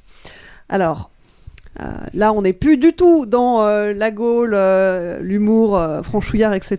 On est vraiment sur complètement autre chose. Marie, Je- je veux bien Marie, je te laisse inaugurer. T'as pas encore commencé pour bah alors moi c'est un film que j'ai comme souvent chez Shyamalan j'ai bien aimé le début et puis et puis voilà Euh, en fait je trouve que l'ouverture est, euh, est assez efficace Euh, moi je trouve que hum, il joue hyper bien de, de, de l'acteur euh, Bautista qui est une espèce d'énorme enfin c'est un ogre qui arrive dans, dans la forêt face à cette toute petite fille et, et- et je trouve que la mise en scène est hyper simple qui s'est débarrassé de certains trucs qui pouvaient être un peu des plans un peu un peu un peu un peu chiants et que là ça joue vraiment sur du champ contre champ et des très gros plans sur, sur ces personnages. Et, Et, sur le son des- aussi, ouais. Et ouais, sur, sur le son, t'as le son de ses pas, c'est vraiment euh, le- ouais, une espèce d'arrivée d'une espèce d'orgue- dans, la forêt face à cette petite fille qui est là et qui, euh, ramasse des sauterelles. Mais il a, je trouve qu'il le dirige bien aussi parce qu'il a une espèce de, douceur qui jure avec cet énorme corps, au lieu de le filmer euh, de très loin, euh, comme souvent chez Marvel, parce que bah, je sais pas, il fait 2 mètres de haut et, il est très costaud. Là, en fait, c'est que des gros plans, même si, bon, il déborde du cadre, hein, mais c'est que des gros plans, et, je trouve que bah, le rapport d'échelle avec cette petite fille est intéressant. Donc, déjà, j'aime bien cette ouverture.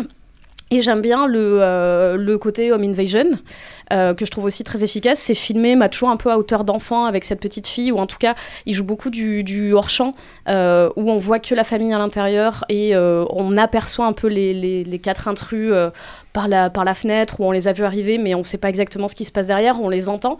Euh, donc je trouve que tout ça, c'est assez efficace. Euh, mais bon, ça, ça dure 5 minutes, quoi, ou 10 minutes. Euh, le, le film a quand même un peu.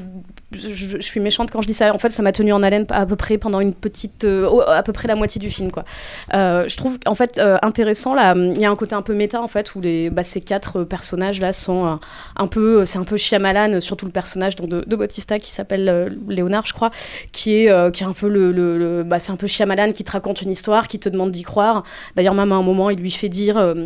Euh, sur la fin, est-ce qu'on peut sortir? J'aimerais bien que la fin se passe dehors et donc le, dernier acte se passe à l'extérieur de, ce chalet.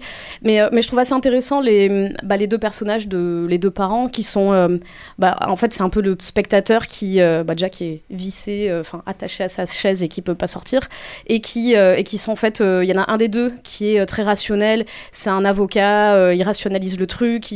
Comme c'est un couple gay, il pense qu'en fait, il a affaire à, à une thérapie de conversion ou à un raid de- de- d'intégristes religieux. euh, Et un avocat spécialisé dans la lutte contre les crimes contre l'humanité. en plus. voilà, et donc il pense que voilà, il essaie de rationaliser. Et donc ça, c'est toi ton côté un peu rationnel où tu dis non, non, en fait, c'est juste des, des zinzins euh, qui viennent les, les faire chier alors qu'il n'y a pas du tout de. qui, ont, qui pensent avoir eu des visions, mais que c'est pas du tout euh, vrai. Et il y a l'autre euh, personnage, bon, on sait pas si c'est son caractère ou si c'est parce qu'il a eu un coup à la tête pendant l'intrusion, qui lui euh, voit une petite étincelle que nous on voit aussi dans, dans un miroir ou dans un- une fenêtre, je sais plus, un reflet quoi. Et, euh, et qui lui euh, commence à croire au fur et à mesure du film euh, par ce truc. Donc c'est mis en scène par des, par des trucs. Alors il aime bien cadrer, décadrer avec le personnage qui regarde sur le bord du cadre et, l'air de l'autre côté pour montrer que les personnages sont coincés. Il y, a, y a un plan que j'aime bien où on passe d'un père à l'autre et il y a le, le- personnage, enfin le, gros crâne de Bautista au milieu qui, qui sépare un peu les deux. Donc il y a quelques trucs que j'aimais j'aimais bien jusqu'à ce que, en fait, moi je me posais un peu les questions et je passais un peu de l'un à l'autre des deux personnages et j'étais un peu comme eux en me disant, en fait c'est c'est sûr qu'ils mentent, non, en fait peut-être qu'ils ont raison, on sait pas. Et euh, j'aurais aimé que le film nous laisse un peu plus de, de doute, mais en fait la subtilité et euh, c'est pas trop le fort, je pense, de, de Shyamalan. Et euh, Surtout le film, avant même d'arriver à la fin, qui est euh, pour le coup pas une fin ouverte, hein, euh, ce que j'aurais préféré. Mais même avant ça, en fait, je trouve que c'est quand même super répétitif. Et en fait, la structure te lasse très vite parce que donc à chaque fois, euh, donc le choix, juste, hein, le vrai. choix qu'on leur demande en fait, c'est de sacrifier une personne de la famille pour donc soit un des deux pères, soit la petite fille, pour euh, sauver le monde. Et, et en fait, à chaque fois, si- alors je sais pas exactement tous les combien, c'est pas vraiment précisé, mais à chaque fois, ils vont sacrifier un des quatre intrus. Et une fois que un des, de ces quatre euh, cavaliers de l'Apocalypse, hein, il le dit, le met même dans la bouche des personnages tellement il est pas subtil. euh, à chaque fois qu'il y en a un qui meurt, euh, Bautista allume la télé et montre qu'une catastrophe s'est passée. Donc déjà on commençait avec les sauterelles qui étaient déjà un présage. Enfin voilà, tout ça était très très subtil. Et, et en fait, en- encore là, il y a- le doute est permis sur le premier parce que le bah, le père qui est le plus rationnel va dire que c'est euh, soit c'est un truc enregistré, soit c'est juste bah, le monde, parce qu'au final c'est des, des catastrophes écologiques, c'est des pandémies, c'est des choses qu'on voit tous les jours aux infos, sauf que bon là toutes les 4 heures on leur, on leur en donne une. Et, euh, et, et en fait donc je- jusqu'à ce que le, le- la deuxième personne meure, je trouvais ça intéressant, puis en fait après ça se répète et, et ça tourne un peu en rond, et puis surtout cette fin qui est euh, bah, pour le coup qui est pas du tout ouverte et qui est très... euh, En fait je sais pas s'il est très premier degré, s'il est naïf, s'il est... euh, Enfin je sais pas, moi à chaque fois c'est c'est soit des théories du complot, soit des... En fait c'est pareil pour Hall de son précédent. euh, En fait tant qu'il explique pas, moi je trouve ça intéressant, et dès qu'il se met à vraiment expliquer et à choisir, je, je sors du truc et ça m'intéresse plus quoi. Hmm. Est-ce que tu es d'accord avec euh, cette analyse, Steph Ouais, alors, moi, moi euh, je- c'est, c'est, euh, moi Shyamalan, c'est un réalisateur avec qui je donnerais toujours euh, le bénéfice du doute. Euh, parce qu'il m'a vraiment, vraiment euh, transporté à l'époque de, de, comment dire, euh, de sixième sens, mais surtout, c'est incassable pour moi. Et euh, en fait, on a, on a vécu hein, cette, cette sortie, euh, et euh, nous ici d'ailleurs, hein, Ouais, ouais. justement, euh, On l'a vu, on- on- quand on a vu le film à l'époque en salle, on l'a tous adoré, et, et c'est un film qui s'est fait démonter. C'est-à-dire. Euh, euh, mais Par littéralement- Pierre Guillemot. Non, il non, est mais- pas ici, mais je le Non, dénonce la prochaine fois. non, mais c'est un Vous film- non, verrez. mais c'est littéralement par tout le monde. En fait, c'est assez marrant de se retrouver sur un canapé avec quatre personnes qui, pour le coup, en fait, euh, étaient critiques à l'époque, ils l'ont défendu à l'époque, etc., etc. Moi, je me souviens très clairement d'un papier de Vincent dans Mad. Je me souviens en fait de Julien. Donc voilà, en fait, on, on a, on a, euh, comment dire, euh, on, on a, on avait défendu ce film-là, et quelque part, en fait, c'est, c'est, euh, comment dire, euh, euh, j'espère toujours, même si je sais que c'est pas la peine, hein, qu'il y aura ça un jour dans son, dans son cinéma qui va revenir, en fait, euh, cette, espèce de, de, de, truc sans filet en fait, euh, vis-à-vis du spectateur, hein, vraiment, euh, dans ce que ça raconte et tout. Et pourquoi je parle d'incassable? Parce que incassable, c'est dans, dans une dans une autre vie, hein, en fait, si tu veux, c'était Shyamalan qui t'expliquait que, en fait, en ramenant au plus petit dénominateur commun, si tu veux, à, à la raison humaine, en fait, il pouvait te parler de choses fantastiques. C'est-à-dire euh, de, la mystique, en fait, qui fait partie de, l'être humain, quoi. Et euh, du coup, il y a ce choix et, et Incassable le dit, je spoil Incassable pour ceux qui l'ont pas vu, hein, c'est clairement des super-héros dans le film. C'était ça le- l'enjeu. Est-ce que c'est des super-héros? Oui, c'est des super-héros. C'est juste que c'est pas les super-héros que tu vois en collant, c'est juste que tu vois. Mais en fait, c'est des super-héros. Ce qui veut dire que Shyamalan sera toujours du côté fantastique. Donc, Là, globalement, le questionnement que Marie avance, en fait, si tu veux, qui est dans le film, hein, qui est réel, en fait, moi, je l'ai jamais eu, parce que je savais que c'était un film fantastique. Ce qui fait que d'un seul coup, en fait, euh, tu peux admirer. euh, alors, c'est plus tout le même cinéaste hein, pour moi, c'est-à-dire en tout cas plus à ce niveau-là, quoi. Tu peux admirer une mécanique de mise en place, euh, les règles. Parce que ça, c'est important, mine de rien, en fait, dans le cinéma fantastique, en fait, de, ou le cinéma d'horreur, ou ce qu'on peut appeler ça ce qu'on veut, enfin, ce que c'est, ou un Knock at the Cabin, quoi, parce que ça joue sur ces notions-là. Tu peux admirer la mise en place des règles. Moi, ce que j'aimais, c'est Shyamalan, et, et, y compris, moi, j'aime pas trop Hold, hein, euh, c'est pas un très bon film, hein, mais en fait, par contre, c'est un film qui essaye beaucoup plus de trucs, je trouve, que Knock at the Cabin, quoi, qui se plante beaucoup plus que Knock at the Cabin, quoi, mais qui, en fait, essayait tellement de choses et qui se cassait la gueule je me disais, merde, moi, pendant une demi-heure, j'y ai vraiment cru, j'ai vraiment cru qu'en fait, il allait faire un grand film avec Hold, et c'est pas le cas. Et là, en fait, je me suis jamais dit, il est en train de faire un grand film. Je me suis juste en train de dire, ouais, il est en train de se retenir, il est en train de mettre en place ses règles, il est en train de t'expliquer ce qu'il faut suivre, etc., etc. Si tu suis bien, normalement, en fait, tu devrais comprendre de quoi le- le film, de quoi le film parle et tout. Et il se trouve que, bah, à la fin, en fait, en gros, il y a zéro surprise. C'est trop Euh, balisé presque. Voilà, il y a zéro, il y a aucun, en fait, il y y a pas, moi, je me pose pas la question de savoir si les mecs sont fous. En fait, quand je regarde ce Oui. film-là, je me suis, je me dis pas est-ce que Batista est fou, est-ce que les autres persos sont fous, quoi. Euh, Il y a ce jeu avec l'idée que c'est quand même des anciens euh, détenus, euh, donc en fait, enfin surtout euh, le personnage de, de, de- comment dire, le, gamin de Harry Potter là, de, de, euh, Rupert euh, Green, je crois. En fait, Grint, ouais. Voilà, euh, qui, qui, euh, qui lui en fait a un passif. euh, le Bah, c'est personnage son de Batista ancien aussi. agresseur, quoi. Ouais, voilà. Donc en fait, il y a, il y a- il y a des petites notions comme ça, mais globalement, en fait, euh, comme je sais déjà que je suis dans un film fantastique, euh, tout le truc en fait justement d'un des deux pères, celui qui est le plus sceptique, qui dit bah en fait euh, non non euh, c'est du préenregistré. Moi j'ai- pas acheté une seule seconde en fait euh, ce truc et du coup j'étais en train de me dire ok ça ça ça, ça s'adresse aux spectateurs qui pourraient venir entre guillemets vierges, euh, euh, comment dire euh, de de de- qui vient juste regarder un film quoi. Euh, mais euh, sans savoir que c'est Shyamalan, sans savoir que, enfin, sans jamais se poser ce genre de questions-là, etc., etc. Ou qui est complètement consentant, parce que tu sais que Shyamalan, euh, en fait, il va travailler le fantastique. Et du coup, euh, bah, dans cette logique-là, pour moi, c'est extrêmement balisé, et à moins de pas savoir que c'est Shyamalan qui l'a réalisé, mais je pense que comme le film est vendu sur lui, et à, à- enfin, à raison, hein, parce que ça ressemble à un film de Shyamalan, quoi? Euh, bah ouais, je pense que c'est vraiment celui où il prend pas de risque. C'est, c'est euh, euh, Vincent et, Julien l'ont vu avant moi. Ils m'ont dit ah c'est la bonne tranche de Shyamalan, c'est la bonne, c'est le bon côté. Donc je spoil un peu leur avis en avance, hein, et, ils m'en voudront pas. Mais le truc c'est que en gros, euh, oui c'est vrai, c'est à la fois vrai et à la fois ben, bon le, le Shyamalan poste le village tout ça, hein, etc., etc. C'est-à-dire que c'est pas une pure ginomame comme The Visit ou Glass par exemple quoi. Mais moi je trouve que c'est un truc où il y a euh, zéro prise de risque.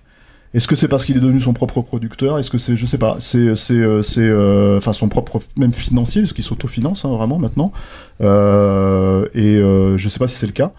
Mais en tout cas, ouais, il y a, y a ce truc où je me dis bon, c'est, c'est, euh, c'est dommage. Mais c'est vrai qu'après, moi, je suis d'accord avec Marie aussi sur un autre truc, c'est quand il vire dans les trucs euh, complotistes. euh, Enfin, c'est même pas la problématique du complot, c'est que c'est le complot bas du front débile mental, euh, tu vois. Oui, parce qu'en soi, euh, Voilà, c'est juste la fin de Holt qui était. euh, Enfin, bah ça, ou même là, moi, le, le- mon moment préféré, c'est tous les gens normaux qui se retrouvent dans une pizza dans glace, en fait, Ah oui. pour, pour s'attaquer aux super-héros, quoi. Tu vois, où là, tu fais quoi? Pardon, c'est ça le complot, en fait.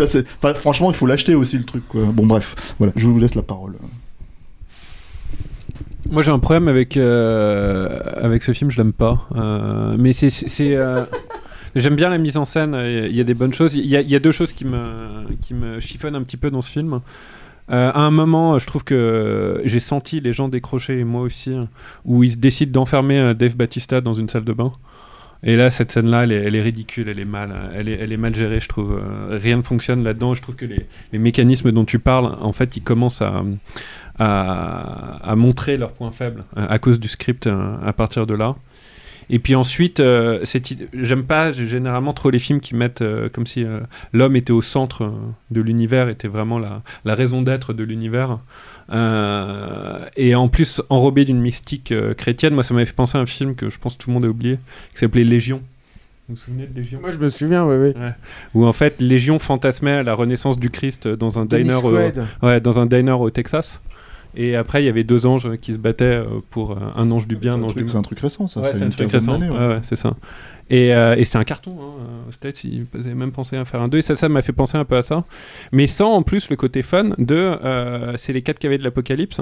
Mais on va les débarrasser, en fait, les 4 KV de l'apocalypse de toute mystique. En fait. Donc on va les montrer en t-shirt, en, en habit de tous les jours, etc. Donc évidemment. En chemisette. Ouais, évidemment, ça ne marche pas. Parce qu'en fait, la, la mystique euh, chrétienne, euh, elle, elle, euh, elle suggère un visuel énorme, fort. Et là-dessus, en fait, ben, Je veux dire plus ou moins que les super-héros, euh, Eric? ah ben là, quelque plus intéressante, plus, euh, plus pour moi, plus picturale, etc. Et là, en fait, bon ben, on, on a tout enlevé à ça. Euh, ce que Incassable faisait brillamment pour mieux le reconstruire. Là, c'est pas reconstruit en fait. Donc, on me laisse en fait avec un truc qui ressemble quand même pas mal plus à un film de avec Dave Bautista, mais les, les, séries B, hein, euh, qu'à un film de Shyamalan où en fait, moi, j'attendais une euh, voilà une, euh, une montée visuelle en fait qui pour moi vient jamais. Donc, j'aime pas trop le film. Je respecte parce qu'il est quand même bien découpé, bien cadré. il est il est pas inintéressant, mais il, marche vraiment pas sur moi. Est-ce qu'il marche sur toi, Vincent? Ah ouais, ouais, il marche très bien. Euh, moi, j'aime beaucoup le, le film. Je pense que, contrairement à Stéphane, je pense que Shyamalan, il refera jamais Incassable. C'est c'est pas ce que C'est j'ai- plus un espoir. hein. Ouais, voilà. Enfin, je... Un vœu pieux. Mais Split, c'est pas mal, hein, quoi. Split, euh, voilà, je, je le mettrais au niveau d'un Split, peut-être un petit peu moins bien que, que Split, mais en tout cas, c'est, je dirais que c'est un de ses meilleurs films post-classiques euh, début d'année 2000. Euh, c'est un cinéaste que j'aime beaucoup, euh, notamment parce que même quand il se rate, moi j'ai envie de voir quel lapin il va sortir de son chapeau. Alors euh, c'est vrai que sur Hold, je trouvais que le lapin avait vraiment vraiment une sale gueule. Mais, euh, mais, là, pour le coup, euh, ça marche. Il y a énormément de choses que j'aime dans le film. La structure, déjà, euh, je suis un consommateur de bande-annonce. Je regarde presque jamais un film sans regarder la bande-annonce. Quand on regarde la bande-annonce de Knock at the Cabin, on se dit ah ouais d'accord, on va se taper une demi-heure de scène d'exposition avant que, les intrus euh, arrivent, etc. Et en fait, on se les prend dès la première scène. Euh, euh, c'est vachement bien amené, vachement bien écrit. On se dit ah d'accord, il démarre sur les chapeaux de roue, donc il va nous faire des flashbacks à rallonge, etc. Certes, il y a des flashbacks, ils sont très courts, toujours très judicieux, etc. Il a une capacité à, à, tenir pendant une heure et demie sur un truc totalement euh, invraisemblable. Enfin, qui peut faire ça aujourd'hui à part lui Je je sais pas. Et euh, je suis je suis pas admiratif du film parce que je considère que c'est un Shyamalan euh, mineur, mais je suis admiratif du travail qu'il fait sur le film. Et par exemple, ça m'a beaucoup fait penser à soit au début d'Inglorious Bastard ou, euh, ou, à, ou aux Huit Salopards. C'est-à-dire l'idée que le théâtre filmé, c'est forcément euh, chiant. Et quand on voit ce que ce qu'arrive à faire euh, Tarantino euh, sur du théâtre filmé, moi ça m'éblouit totalement. Et je retrouve ça chez chez Shyamalan. C'est un film là où pendant une heure et quart globalement on est dans une pièce avec quelques personnages. Et je trouve que c'est toujours la bonne valeur de plan, toujours le bon petit mouvement de caméra, toujours il y a toujours le rythme. Il y a une maîtrise euh, totale de l'espace, euh, etc. Et je suis vachement, vachement admiratif de ça. Il y a un autre point que j'aime beaucoup dans le film, ça m'a pas, ça m'a pas totalement euh, marqué pendant le film, mais en, sortant, ça m'a, ça, ça quand même beaucoup troublé. C'est que le fait que ce couple homosexuel n'est un sujet pour personne dans le film, ni- pour le spectateur. C'est imposé directement, il n'y a aucun, aucun problème, c'est tout à fait naturel, etc. Et en fait, le seul pour qui ça pose euh, un problème, c'est euh, Andrew, euh, qui est un personnage absolument fascinant, je trouve. Et on se dit, il y a un moment dans le film où on se dit, ah ouais, mais c'est peut-être lui qui a raison en fait, parce que franchement, en effet, il a été agressé dans un bar. euh, le mec qui vient, le, le mec qui vient chez lui là, euh, c'est son agresseur. Est-ce que c'est euh, un hasard ou, euh, ou est-ce que c'est des gens euh, qui viennent répandre la bonne parole en disant que, que les homos c'est pas possible quoi Et, bon là, je, je, spoil, hein, mais il y a- donc un, flashback dans le film avec Andrew, la, fa- la fameuse scène où où il est dans un bar et où il est agressé. Et en fait, cette scène, elle est assez, euh, elle est vachement bien écrite parce que c'est pareil, elle est dans la zone grise de, toutes ces thématiques-là. Euh, C'est-à-dire que Andrew et Eric sont dans un bar, ils sont en train d'échanger euh, sur leur projet, comme un couple amoureux, ils parlent assez fort, etc. Et il y a un mec, comme on dirait un redneck dans un western, qui vient les qui vient lui dire toi tu parles trop fort en gros tais-toi tu parles trop fort et en fait il le prend lui il réagit immédiatement comme euh, Un truc homophobe. comme un truc homophobe. Euh, a raison peut-être mais on sait pas Mm. Il y a- en tout cas il y a absolument rien qui est dit de, de- On sait, on sait même pas si c'est vraiment le même perso en plus, puisque en fait on voit pas vraiment son visage. non, Ouais. On le voit sur ses papiers. Après, oui, voilà. C'est vrai, Après, Ouais. raison, Ouais. ouais.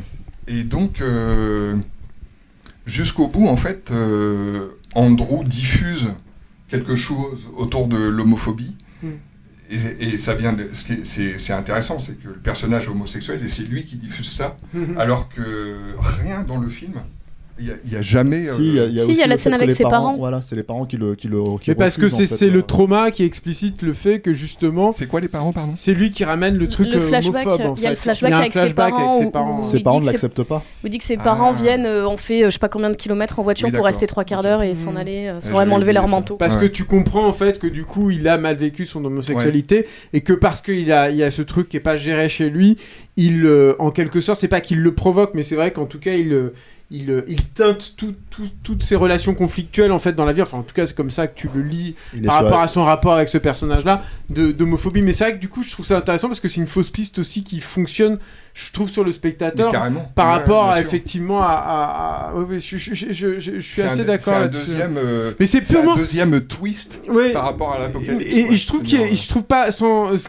qui est malin c'est que ça joue il y a aucun moi je vois aucun discours là-dedans aucun Non. propos en fait sur ce qui se passe simplement c'est une façon habile de jouer sur un sur ton positionnement par rapport à un personnage là-dessus c'est c'est vrai que contrairement à ce que disait Stéphane j'ai beau avoir vu tous les Shyamalan depuis qu'ils sont sortis depuis le début t'as peut-être pas fini Vincent Non, non, non, je vais- et, euh, que euh, euh, euh, depuis le début et tout, je, je- moi, moi, la question reste posée. Alors, je suis peut-être très candide ou très con, hein, c'est selon, je l'admets totalement, mais pendant en voyant le film, je me suis dit, mais est-ce que le fantastique va être vraiment avéré Évidemment qu'il l'est, c'est Shyamalan. J'aurais dû le savoir. Je suis un peu con, je suis d'accord. Mais pendant le film, je me suis quand même posé la question, parce que je suis très candide. Et euh, euh, j'enchaîne ou tu veux finir peut-être, Vincent? Non, Je veux non, pas je, te suis- je couper suis la, candide, la- pareil, non, non, c'est la, la même non, façon. moi le truc avec Shyamalan, puisque Stéphane a parlé de, de la relation par rapport à ce réalisateur, et, et c'est vrai qu'on a tous les quatre, je pense, une relation assez forte avec lui, c'est que je, suis passé euh, basiquement de l'amour euh, passionnel avec, euh, avec son œuvre jusqu'à Incassable, donc qui avait commencé avec Sixième Sens jusqu'à Incassable, à la haine totale, moi qui avais commencé un peu avec Signe, et puis alors après c'est vraiment tombé de mal en pis, et puis petit à petit en fait, et c'est avec ces petits films, et y compris, et ça je sais que ça va faire bondir Stéphane, donc je le dis, mais y compris avec Visite qui pour moi faisait œuvre d'humilité à défaut d'être un bon film, Très beau film avec des culs de vieille. Et, euh, euh, euh, à, à un truc où je me suis dit, mais en fait, il faut que je le prenne comme il est, Shyamalan. Ça fait partie de ces cinéastes où je me dis, mais il n'y en a pas 36 000 des mecs comme lui. Il y en a qu'un en fait qui fait ça. Et il y en a qu'un qui teste ce type, cette typologie de mise en scène. C'est-à-dire que moi, quand je vois Old, euh, en fait, je sais pas, je, l'ai pris, je l'ai pris tel quel pour ce qu'il m'offrait, parce que je me suis dit, ce qu'il m'offre, finalement, c'est suffisamment rare pour que je l'accepte en fait et que je le comment dire je le, je le vis j'attends plus un grand film en fait de lui. Par contre moi j'attends plus du tout qu'il refasse un incassable. Pour moi ça c'est fini c'est foutu. Mais par contre ben des mecs qui filment comme ça il y en a pas beaucoup. Et, euh, et, euh, et le truc dont parlait Marie avec les, avec les reflets, par exemple, ou ce système de cadre et tout, alors c'est pas aussi audacieux que ce qui tentait dans Hold, parce que Hold, pour moi, il y a un truc supplémentaire, c'est qu'il y a une vraie recherche formelle, en fait, au bout d'un moment dans le film. Il y a un truc qui est en train de se passer et tout, qui est, qui est super. Et de temps en temps, Shyamalan a en- encore cette faculté-là et tout. Et euh, donc j'ai accepté ça, j'ai accepté que Sh- Shyamalan, c'est un mec qui a souvent le malheur d'avoir des idées qui sont plus grandes que son talent. C'est comme ça. Et faut, faut l'admettre et tout. Alors après, c'est plus ou moins préjudiciable selon le film. Moi, par exemple, autant j'ai une certaine tolérance, certaine, euh, pour la fin de Hold. Après, on m'a tellement dit que la fin était pourrie que peut-être que ça a joué dans, mon appréciation du film. Mais par contre, ce qui m'a gêné dans Knock euh, at the Cabin, c'est la révélation des, des fléaux. C'est-à-dire que tout passe par la télé. Puis putain, c'est tellement nul quoi. J'aurais tellement aimé voir un truc qui se passe dans l'environnement de la cabine, qu'ils aient pas besoin d'allumer la télé et tu vois les, les nouvelles qui arrivent. Je trouve c'est feignant, je trouve ça naze. C'est pas etc. seulement ça, c'est que je Et- pense qu'en fait il est fiscalement conscient aussi. C'est-à-dire Et- qu'en fait, en gros, il y a cette problématique. Moi, je pense que maintenant, comme il se finance, en fait, c'est le- je, je pense qu'il y a le même problème sur glace. En fait, c'est-à-dire que le truc, c'est que, euh, en fait, quand tu regardes un cassable, moi, je suis pas d'accord sur le fait que tu dises, euh, par exemple, que Shyamalan, en fait, c'est quelqu'un qui a, qui a peut-être des, des idées plus grandes que son talent, parce qu'en fait, quand il a mis justement, en fait, euh, les moyens pour faire incassable et qu'il a pris le temps, parce que c'est Non, incassable. mais c'est je te film- parle pas de, du Shyamalan de, un- de Incassable, Ouais, hein, ouais. Stéphane. hein, Mais le truc que ça. je veux dire par rapport à ça, c'est qu'en fait, si tu veux, c'est un film qui a coûté cher hein, à l'époque. On, on, a- on s'est gossé là sur pourquoi ça a coûté euh, 65 millions à Astérix, quoi. Mais en fait, le Shyamalan, il a coûté 65 millions aussi à l'époque, hein, un million de dollars, tu vois. Et le truc, si tu veux, c'est que bah, tu pourrais dire, ah ouais, enfin, n'importe quel autre gars qui voudrait défoncer le film, il dirait pourquoi? Pourquoi? C'est que des mecs en fait qui parlent dans des, dans des, dans des pièces. Mais en fait, t'as toute la mise en scène autour, t'as tout le travail. En fait, tout ça pour l'obtenir, ça prend énormément de temps, c'est hyper, hyper Mhm. préparé. Là, je, je rebondis sur ce que tu dis par rapport à Knock at the Cabin, c'est que comme il est fiscalement conscient, en fait, euh, vraiment réussir ces scènes-là. Bah, en fait, c'est, c'est- pour Au moi, niveau du que- budget, tu veux dire, ouais. Ouais, au niveau du budget. Mm. C'est-à-dire qu'en fait, parce qu'il se dit, ok, je, je tiens mes comptes, tu vois, pour faire mes propres films, il faut que ça rentre dans les frais, il faut que ça soit, voilà. Bah, je pense qu'en fait, justement, ces scènes-là, il se dit, je vais les faire par, la, par la petite, euh, par la petite. euh, Bah justement, c'est là où je suis pas du tout d'accord parce que c'est là où justement il aurait dû avoir une idée. C'est-à-dire que ça demandait Bah, pas, c'est son idée, mais ça demandait terrible, pas forcément de toi, l'argent en fait, mais je pense qu'il aurait pu avoir une idée. Ouais. Il aurait pu avoir une idée avec, je ne sais pas moi, l'insecte prisonnier dans le truc, un truc qui te fasse comprendre ça. Il aurait pu l'avoir ça, et il l'a pas en fait à ce moment-là. Et là, pour moi, il me déçoit en fait là-dessus. Et le dernier truc aussi sur lequel je, je sauve euh, Shyamalan, c'est que euh, mine de rien, euh, c'est aussi un vrai cinéaste de fantastique, d'histoire fantastique. Et pareil, j'en ai pas beaucoup en fait, donc je me raccroche à ce que j'ai. Moi, je le prends pour ce qu'il est, je, le prends pour ce qu'il me propose. Évidemment, il y a beaucoup de manques en fait dans le film, et puis euh, euh, Marie ou euh, Eric l'ont déjà, Stéphane aussi, les ont déjà beaucoup souligné. Je suis plutôt d'accord avec tout ça hein, en plus, quoi. Mais il n'empêche que c'est Shyamalan ou Shyamalan, Shyamalan. Shyamalan, comme disait, c'est parce que tu en as parlé à cause tout à l'heure à cause de, de- de Yannick, mais mais voilà, mais et donc voilà, il, il est. Moi, je suis content en fait qu'il soit là. C'est-à-dire que je suis arrivé à ce moment où je me dis, j'attends plus donc de lui un grand chef-d'œuvre, mais je suis content qu'il soit là. Et je suis, en fait, je me suis retrouvé, je suis content en fait d'aller voir un de ses films à chaque fois. Et je suis content de voir un film cadré comme ça, rythmé Non, comme ça. Et ça fait chier qu'il se foire à tel truc. Il aurait pu être un peu plus machin. Évidemment, je suis d'accord là-dessus, mais euh, je suis content que ce soit là en fait ces films-là. Je sais pas comment le dire autrement. Il y en a pas beaucoup en fait des cinéastes pour les pour qui. Ouais, moi j'avais ça avec. Chabrol. J'aimais bien, et Chabrol c'était toujours un peu raté, mais j'aimais bien un truc de mise en scène et tout. hein. Donc je comprends. hein, Je comprends Vincent, il a ça avec Guillaume Canet aussi. Moi, j'ai j'ai ça dès le début de Knock at the Cabin avec le générique, que je trouve Mhm. magnifique. Ouais, il est très beau, Ouais. hein, c'est vrai. Et c'est pas souvent qu'on voit une belle idée de générique, Mhm. il est encore capable d'en faire. Euh, contrairement à Julien, moi je trouve que la télé est un personnage central euh, du film, et c'est plutôt Ah ouais un truc qui me plaît. ouais. Ah ouais. J'aime bien l'idée qu'elle soit dans le cadre et, Et qu'en plus, il y a que ça questionné, soit- en plus, ouais, que ça soit une fenêtre sur le monde. C'est un, pas- peu, ça c'est un- questionne c'est un peu un peu un écho avec Signe en fait, où tu as cette famille euh, isolée, euh, resserrée Mais dans un, dans un truc avec euh, la télé comme seule fenêtre il le fait sur dans le monde. Quoi. aussi, hein, le, le, le, le- le train qui, euh, qui, euh, qui, euh, se Oui, plante, mais- en fait, c'est c'est pareil, on le découvre à la télé. Et- enfin, tu Je suis d'accord sur le côté de questionner la réalité, mais tu vois, je trouve que c'est pas impactant en fait. C'est-à-dire qu'on do- on doit avoir des trucs de fléau, et au bout d'un moment, quand on a la deuxième où on te révèle ça comme ça, tu dis, mais il est où le crescendo là En fait, il y a juste, si. il y a juste quand ils sortent que tu vois vaguement un avion qui tombe, Ah ouais, mais que, mais tu ressens même pas l'explosion. En fait, Bah tu ouais, le vois ouais. tomber Ouais. et tu dis, mais quand même, il était très proche. On aurait dû au moins avoir euh, un peu de ça, fumée, un peu de bruit et tout, et en fait, euh, non. Non, je trouve que les visions d'Apocalypse euh, sont plutôt euh, ratées. Ouais. C'est c'est très dommage. C'est ce qui l'em- c'est c'est ce qui l'empêche de, de, de prétendre à faire des films comme euh, Incassable. Quoi. Incassable, il y avait l'inspiration pour, euh, pour euh, même avec une économie de moyens, de faire des trucs euh, totalement euh, incroyables. Quoi. Mm. Et puis, je là, il, là, il y arrive pas, mais je trouve qu'il se rattrape sur d'autres choses. Le, par exemple, le premier sacrifice m'a beaucoup fait penser à Midsommar de Harry Astier, là, quand, quand les vieux se jettent de la falaise, qui a un moment de, stup- enfin de où tu partages la, Ouais. la stupéfaction de ceux qui assistent à ça et l'incrédulité également. Tu dis, mais ils vont pas se jeter de la falaise quand même. Ah si, ah, ils se jettent de la falaise. Et il y a ça dans, dans il- il- jusqu'au moment où il, où, où il lui met une, je sais plus, une hache dans la tête ou un truc comme ça. Euh, Eric Andrew n'accepte pas du tout cette réalité-là. Mm. Et, et- et je trouve qu'en tant que spectateur, c'est un truc que tu que tu partages. Tu dis, ils vont quand même pas, ils vont quand même pas faire ça, quoi.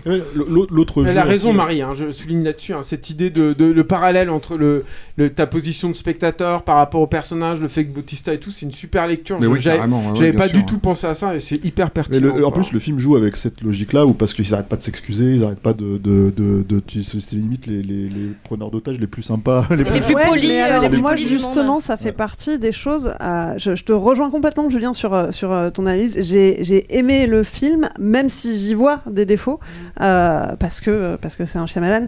Mais euh, je trouve que euh, Il y a des défauts parce que c'est un Shyamalan. Non. Ah non, t'as aimé parce que c'est un Shyamalan. j'ai j'ai en fait, c'est le aimé dans l'absolu, mais, mais j'ai des critiques quand même à porter. Et notamment, je trouve que le rapport du spectateur à ces quatre cavaliers de l'Apocalypse, moi, pose problème, Ah ouais dans le sens Moi, où j'ai. euh, en fait, j'ai. J'attends dans un film de Shyamalan d'être dans le doute, euh, de remettre en question euh, justement, euh, de ne pas savoir sur, que- sur quel pied danser. Et là, c'est comme ce que disait Stéphane, j'ai finalement, j'avais un avis assez tranché assez vite. Euh, j'avais j'avais de l'empathie pour en eux, fait, ouais. j'avais de l'empathie pour eux, donc je ne doutais pas. Et pour autant, euh, eh ben, leur, euh, leurs exécutions euh, ne m'a pas provoqué plus d'émotion que ça. Non, mais, mais Paradoxalement. Mais, mais même le choix final, en fait, le problème, Et- c'est- en fait pour moi, le, c'est- en fait, il y a cette espèce de truc, il y y a- il y a un débat autour du fait que, en gros, ça serait peut-être potentiellement un film homophobe parce que justement, c'est quatre normistes qui viennent les, les, comment dire, s'attaquer à, à- à- à- comment dire cette famille euh, euh, recomposée. Et le truc en fait enfin pas recomposée mais en gros euh, les, deux pères et, et- et la gamine quoi euh, qu'ils ont adopté et le truc en fait c'est que c'est que euh, moi je comprends pas trop comment on peut voir en fait ce- ce- le film sous cet angle là parce qu'il y a une phrase au milieu qu'encore une fois on peut considérer que c'est pas une phrase très intelligente ou très fine ou très très euh, voilà même mais qui a le mérite d'être claire. C'est Batista et c'est le méchant entre guillemets du film même si c'est pas vraiment le méchant quoi qui dit en gros euh, je pense que vous avez été choisi parce que votre amour est, pur. Mais le problème, c'est quand tu surlignes un peu ce truc-là, bah, en fait, j'ai le même problème que toi sur l'émotion, c'est-à-dire que en fait, le, déjà, tu, tu le grilles quand même assez vite. Parce que justement, si tu commences à connaître le, le fonctionnement de Shyamalan, la mise en scène de Shyamalan, souvent la gamine, elle est du côté euh, du père, celui qui est pas blessé. Je- J'ai perdu les noms, mais en fait, euh, euh, voilà. Eric et Andrew, mais voilà, je- mais je me rappelle plus lequel est lequel. Et en fait, le, le truc, c'est que en gros, euh, euh, elle est du côté du père qui est pas blessé, et du coup, en fait, bon, je spoil, mais c'est celui, c'est l'autre qui va se sacrifier, et parce que c'est l'autre qui a compris avant, et ça, tu le vois venir aussi parce qu'il a vu la, la lumière, il a, etc., etc. Donc en fait, il y a tout un truc autour de ça, en fait, où, bah, en fait, moi, j'attendais l'aspect émotionnel. J'attendais, euh, bah, il y a ce moment, cette espèce de flash forward, en fait, où, où elle grandit. En fait, où je me suis dit, ça va être là ça va, ça va fonctionner émotionnellement. Et, et moi, tout ça, tout ce qu'on reproche, soit tout ce que je peux reprocher au film, en fait, d'être un film finalement relativement classique par rapport à ce qu'il raconte, en sa, sa de le raconter, ça aurait marché si j'avais été touché émotionnellement. C'est-à-dire, j'aurais dit, là, j'aurais vu le verre à moitié plein. C'est-à-dire que euh, je pense que c'est le questionnement qu'on a en fait tous, c'est qu'il y a le verre à moitié plein le verre à Mais moitié vide. c'est exactement ça. J'ai l'impression d'avoir le cul entre deux chaises. Euh, c'est pas un mauvais film, en fait, et- mais, et- euh, mais parce que, qui pense parce que justement c'était trop balisé. Et si tu reprends euh, ce que tu disais aussi par rapport à la télé, euh, moi il y a cette idée de huis clos finalement euh, que je trouve intéressante à la base, d'isoler cette famille au milieu des bois et, et donc oui la télé parce que ça doit rester un huis clos. Et en même temps c'est ce qui fait perdre de, de l'ancrage dans la réalité aussi et qui fait que euh, euh, bah, justement on voit pas les catastrophes euh, par un autre prisme que celui de la télévision. Et ils sont complètement sortis de la réalité sortis du quotidien. Ils sont dans cette espèce de, dans ce chalet au milieu de nulle part. Et ça les extrait aussi. Et, et- et donc moi ça m'a moins atteint. Là aussi je trouve qu'il y a un côté cul entre deux chaises Il, faut savoir que c'est adapté d'un roman que je n'ai pas lu, mais que Shyamalan a fait des modifs euh, majeurs euh, au roman et il en a fait un récit euh, beaucoup plus gentil et optimiste. Parce que dans le roman, la gamine meurt au milieu du roman, mais elle meurt de manière accidentelle, sur un échange de coups de feu. Et donc l'idée du sacrifice ne fonctionne pas. Elle est morte pour rien. Donc c'est c'est un- une histoire euh, vraiment euh, très très sombre et qui est, qui est- je, je pense où Shyamalan euh, a reconnu des, des trucs qui pouvaient lui plaire, mais euh, en a fait quelque chose de beaucoup plus euh, mignon entre guillemets. Voilà. Tiens, si vous voulez vous faire votre propre avis, Knock at the Cabin est en salle depuis le 1er février. Yeah. Dernier film euh, dont on va parler dans cet épisode, alors là, ça va être, euh, je pense, un petit peu plus rapide, puisqu'il n'y a qu'une seule personne. qui Il n'y a qu'une seule personne ici qui l'a vu. Ce film, c'est Project Wolf Hunting, euh, qui sort qui le bossé, c'est Vincent en fait. qui sort le 15 février et qui a été visionné donc par Vincent. C'est un film réalisé par Kim Hong-sun, euh, donc réalisateur coréen. On a commencé avec un film coréen, on finit l'émission avec un film coréen. J'aime beaucoup cette symétrie. Euh, et l'histoire de ce film, alors comme je ne l'ai pas vu, je ne vais faire que euh, citer euh, Allociné, euh, qui explique que suite à, une tentative d'évasion, un cargo transportant de dangereux criminels de Manille à Busan sombre dans le chaos. La traversée tourne au cauchemar. Est-ce que c'est exact comme résumé? Ouais, c'est un cauchemar pour le spectateur. Euh, c'est mon bisoutage, c'est Ouais, ça c'est ça. Ah, Ouais, c'est gentil. ouais. Tu l'avais mis dans la liste en disant. le- Bah en fait on s'est dit on va le voir et puis tu l'as vu et tu nous as dit ah mais c'est de la merde les gars. T'as fait- pas reçu texto Alors, On en a reçu un texto dans le Regardez pas, c'est pour Vincent. En fait, moi, j'aime pas du tout la série Z. Je sais que dans les, dans les journalistes de, De Capture qui aiment les films, euh, non, mais qui aiment les films fantastiques, etc. Il y a des fans de série Z. Moi, j'ai jamais aimé ça. J'ai toujours trouvé ça complètement nul, et donc je les repère euh, assez vite. Et euh, bah, celui-là, c'est une série Z. Ça se voit euh, assez rapidement. Euh, donc dès le, dès le pitch, en fait, c'est un transfert de un transfert de prisonniers de Philippines en Corée du Sud. Donc j'ai vérifié, ça prend 3h30 en avion. Mais là, ils prennent un cargo, ça prend 3 jours. Donc pourquoi est-ce qu'ils font ça? Parce que dans la première scène, il y a le transfert des prisonniers qui arrivent à l'aéroport. Et il y a un mec euh, qui déjoue un système de, un- des mesures de sécurité totalement inexistantes et qui s'approche d'un des prisonniers parce qu'il a quelque chose contre lui. Et plutôt que le buter, tout simplement, il fait péter euh, 100 grenades. Il se jette, il se sacrifie, il fait péter 100 grenades. Donc il tue absolument tout le monde. Donc les autorités décident que les transferts de prisonniers par avion, c'est pas bien. Faut prendre un En fait, cargo. le mec, il justifie le Faut- truc. Voilà. Ouais. Et donc la justification, bah, c'est sans doute euh, soit le prod, soit le réal euh, qui a le- un cargo à disposition euh, pendant euh, deux semaines, euh, trois semaines, et puis ils Moi, organisent. je dis une- pourquoi voilà. pas, jusque-là. Pourquoi pas Ouais, d'accord. Bon alors déjà, toi, il y a un truc bah, que tu n'aurais bah, pas aimé, Ouais. c'est que dans la première scène, euh, avec euh, plein d'effusions de sang, c'est euh, c'est du cubi, euh, il, renv- il renverse le cubi de rouge, quoi. Ah ouais. C'est pas du, du tout du sang. Il n'y a pas de membres écrasés Pas, pas du tout. Coupé Pas du tout. Décapitation Non. Une tête qui explose Voilà, non, rien Ah du tout. merde. Donc après, on passe euh, genre une heure et demie dans le cargo. Ben, c'est un cargo à quai. hein. Il y a deux trois plans euh, d'extérieur en, en images de synthèse. C'est un cargo à quai, ça bouge pas. euh. C'est Speed 2 quoi. C'est un peu. Et euh, donc d'une part, il y, a les- il y a les prisonniers qui s'évadent et qui cachent la gueule aux, aux flics. Et euh, ça se termine. euh, donc il y a des fusillades, des impacts de balles. le moindre impact de balle, t'as des, enfin, t'as des, t'as des effusions de sang, mais de cubis, hein, pas de trucs. euh, Et voilà, T'as une tête qui explose? Non. Ah merde. Je te dirai quand, je te dirai quand il y aura un truc gore. Et cette première partie se termine quand le méchant euh, du film tue le flic. Euh, et il s'approche de lui et il allume une clope et il lui fait pipi dessus. Ah. Oui, si c'est vrai. D'accord. Moi, généralement, quand on en est là, euh, On j'aurais préféré que ça aille plus loin. Toi, il allume un cigare, il fait caca sur la tête. euh, bah, voilà. Au moins, là, tu vas dans le Et catégorie et 3. sa tête euh, explose. voilà. tu vas dans le catégorie 3 hongkongais, quoi. Mais non, ça va pas jusque-là. Donc, ça, c'est la fin de la première partie. Et la deuxième partie, parce que j'ai tenu jusque-là, c'était. Je me suis dit, bon, il y a quand même un monstre, il y a un wolf hunting, là, il y a. Quoi, un loup, un loup-garou, etc. Mhm. Alors, euh, pas du tout. Ah merde Non. Mais il y a des zombies ou pas Non. Mais il y a quoi alors? Bah, c'est un, en fait, c'est un projet de super soldat, mais c'est un mec en pyjama avec, euh, je sais pas, il a des agrafes sur les yeux, un maquillage un peu, un petit peu pourri. Et alors, on dit de lui qu'il est cinq fois plus fort qu'un homme. Mais du coup, tu te mets à 10 dessus, tu le défonces, quoi. Ah ouais. Tu vois, ce que- Ouais, voilà, ça n'a Ouais. absolument aucun sens. Donc, il y a des, il y a des bastons qui sont complètement, euh, complètement euh, nuls entre le. entre Par rapport le à Astérix euh. C'est un. Ah. C'est dur Ça a l'air dur. Tout ce qu'il dit, on peut le remonter et faire croire qu'il parle d'Astérix en fait. C'est parfait. quoi. Là, il faudrait qu'on réenregistre la partie Astérix. quand même. Et donc, comme c'est euh, comme c'est totalement nul euh, dans les séries Z, parce que moi je trouve que la série B c'est l'exploitation euh, maximale du peu de moyens qu'on a, et la série Z c'est l'incapacité à, à- comment à ne pas faire du cache-misère euh, sans arrêt quoi.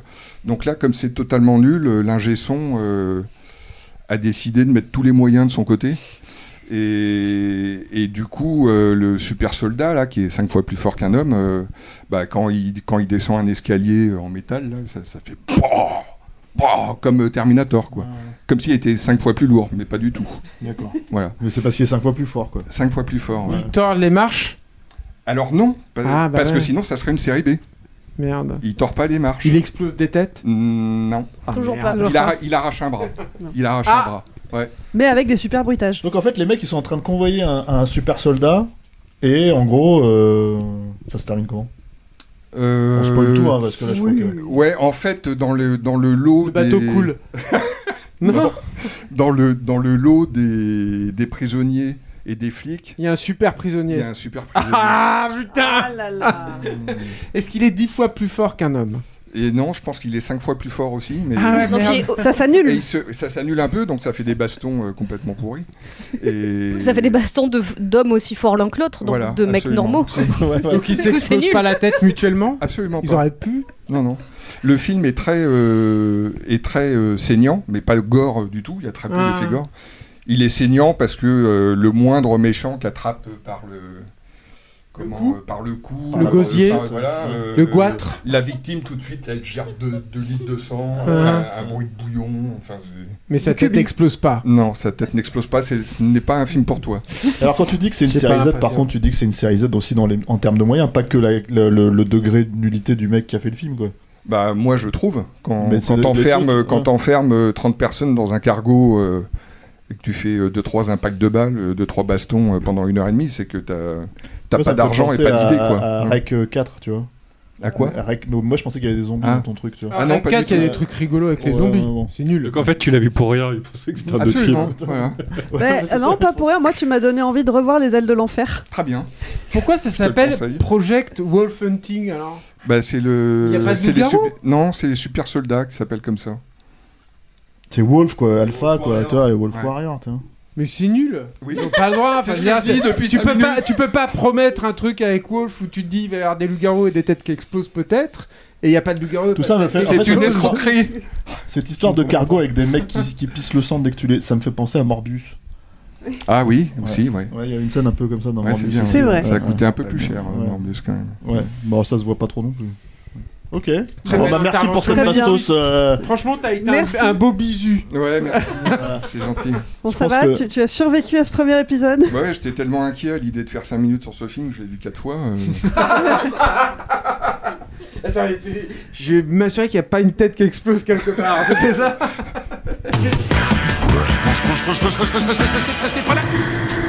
Ça, le temps pour un film, c'est fini pour aujourd'hui. Euh, oh, si vous voulez voir Project Hunting, euh, Wolf Hunting. Project Wolf Hunting, pardon, il sort On va aussi. le Wolf parce qu'il n'y a pas de loup-garou. Publicité mensongère. Il y a Il pas de sort, projet non plus. hein. Il sort en salle. Il sort en salle le 15 février.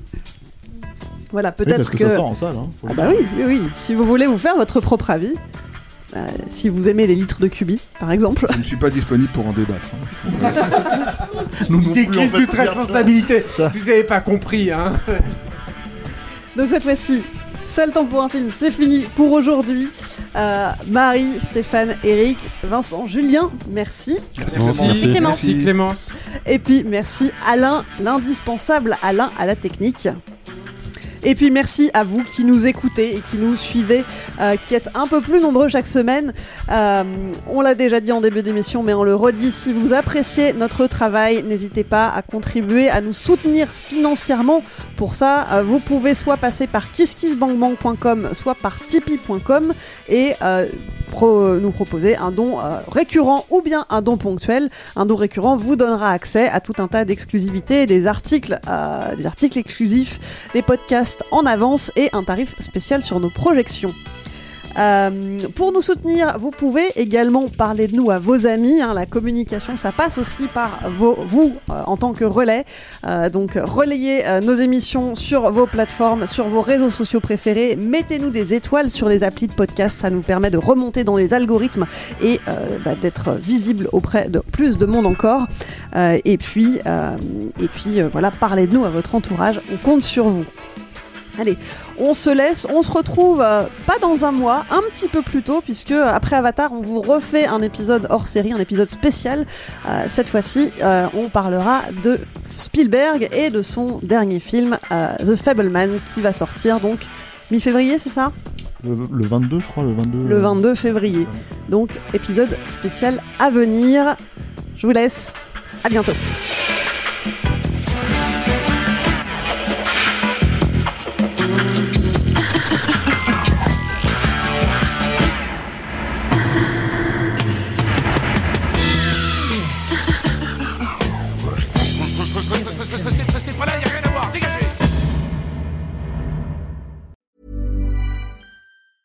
Mom deserves the best, and there's no better place to shop for Mother's Day than Whole Foods Market. They're your destination for unbeatable savings, from premium gifts to show-stopping flowers and irresistible desserts. Start by saving 33% with Prime on all body care and candles. Then get a 15-stem bunch of tulips for just $9.99 each with Prime. Round out Mom's menu with festive rosé, irresistible berry chantilly cake, and more special treats. Come celebrate Mother's Day at Whole Foods Market.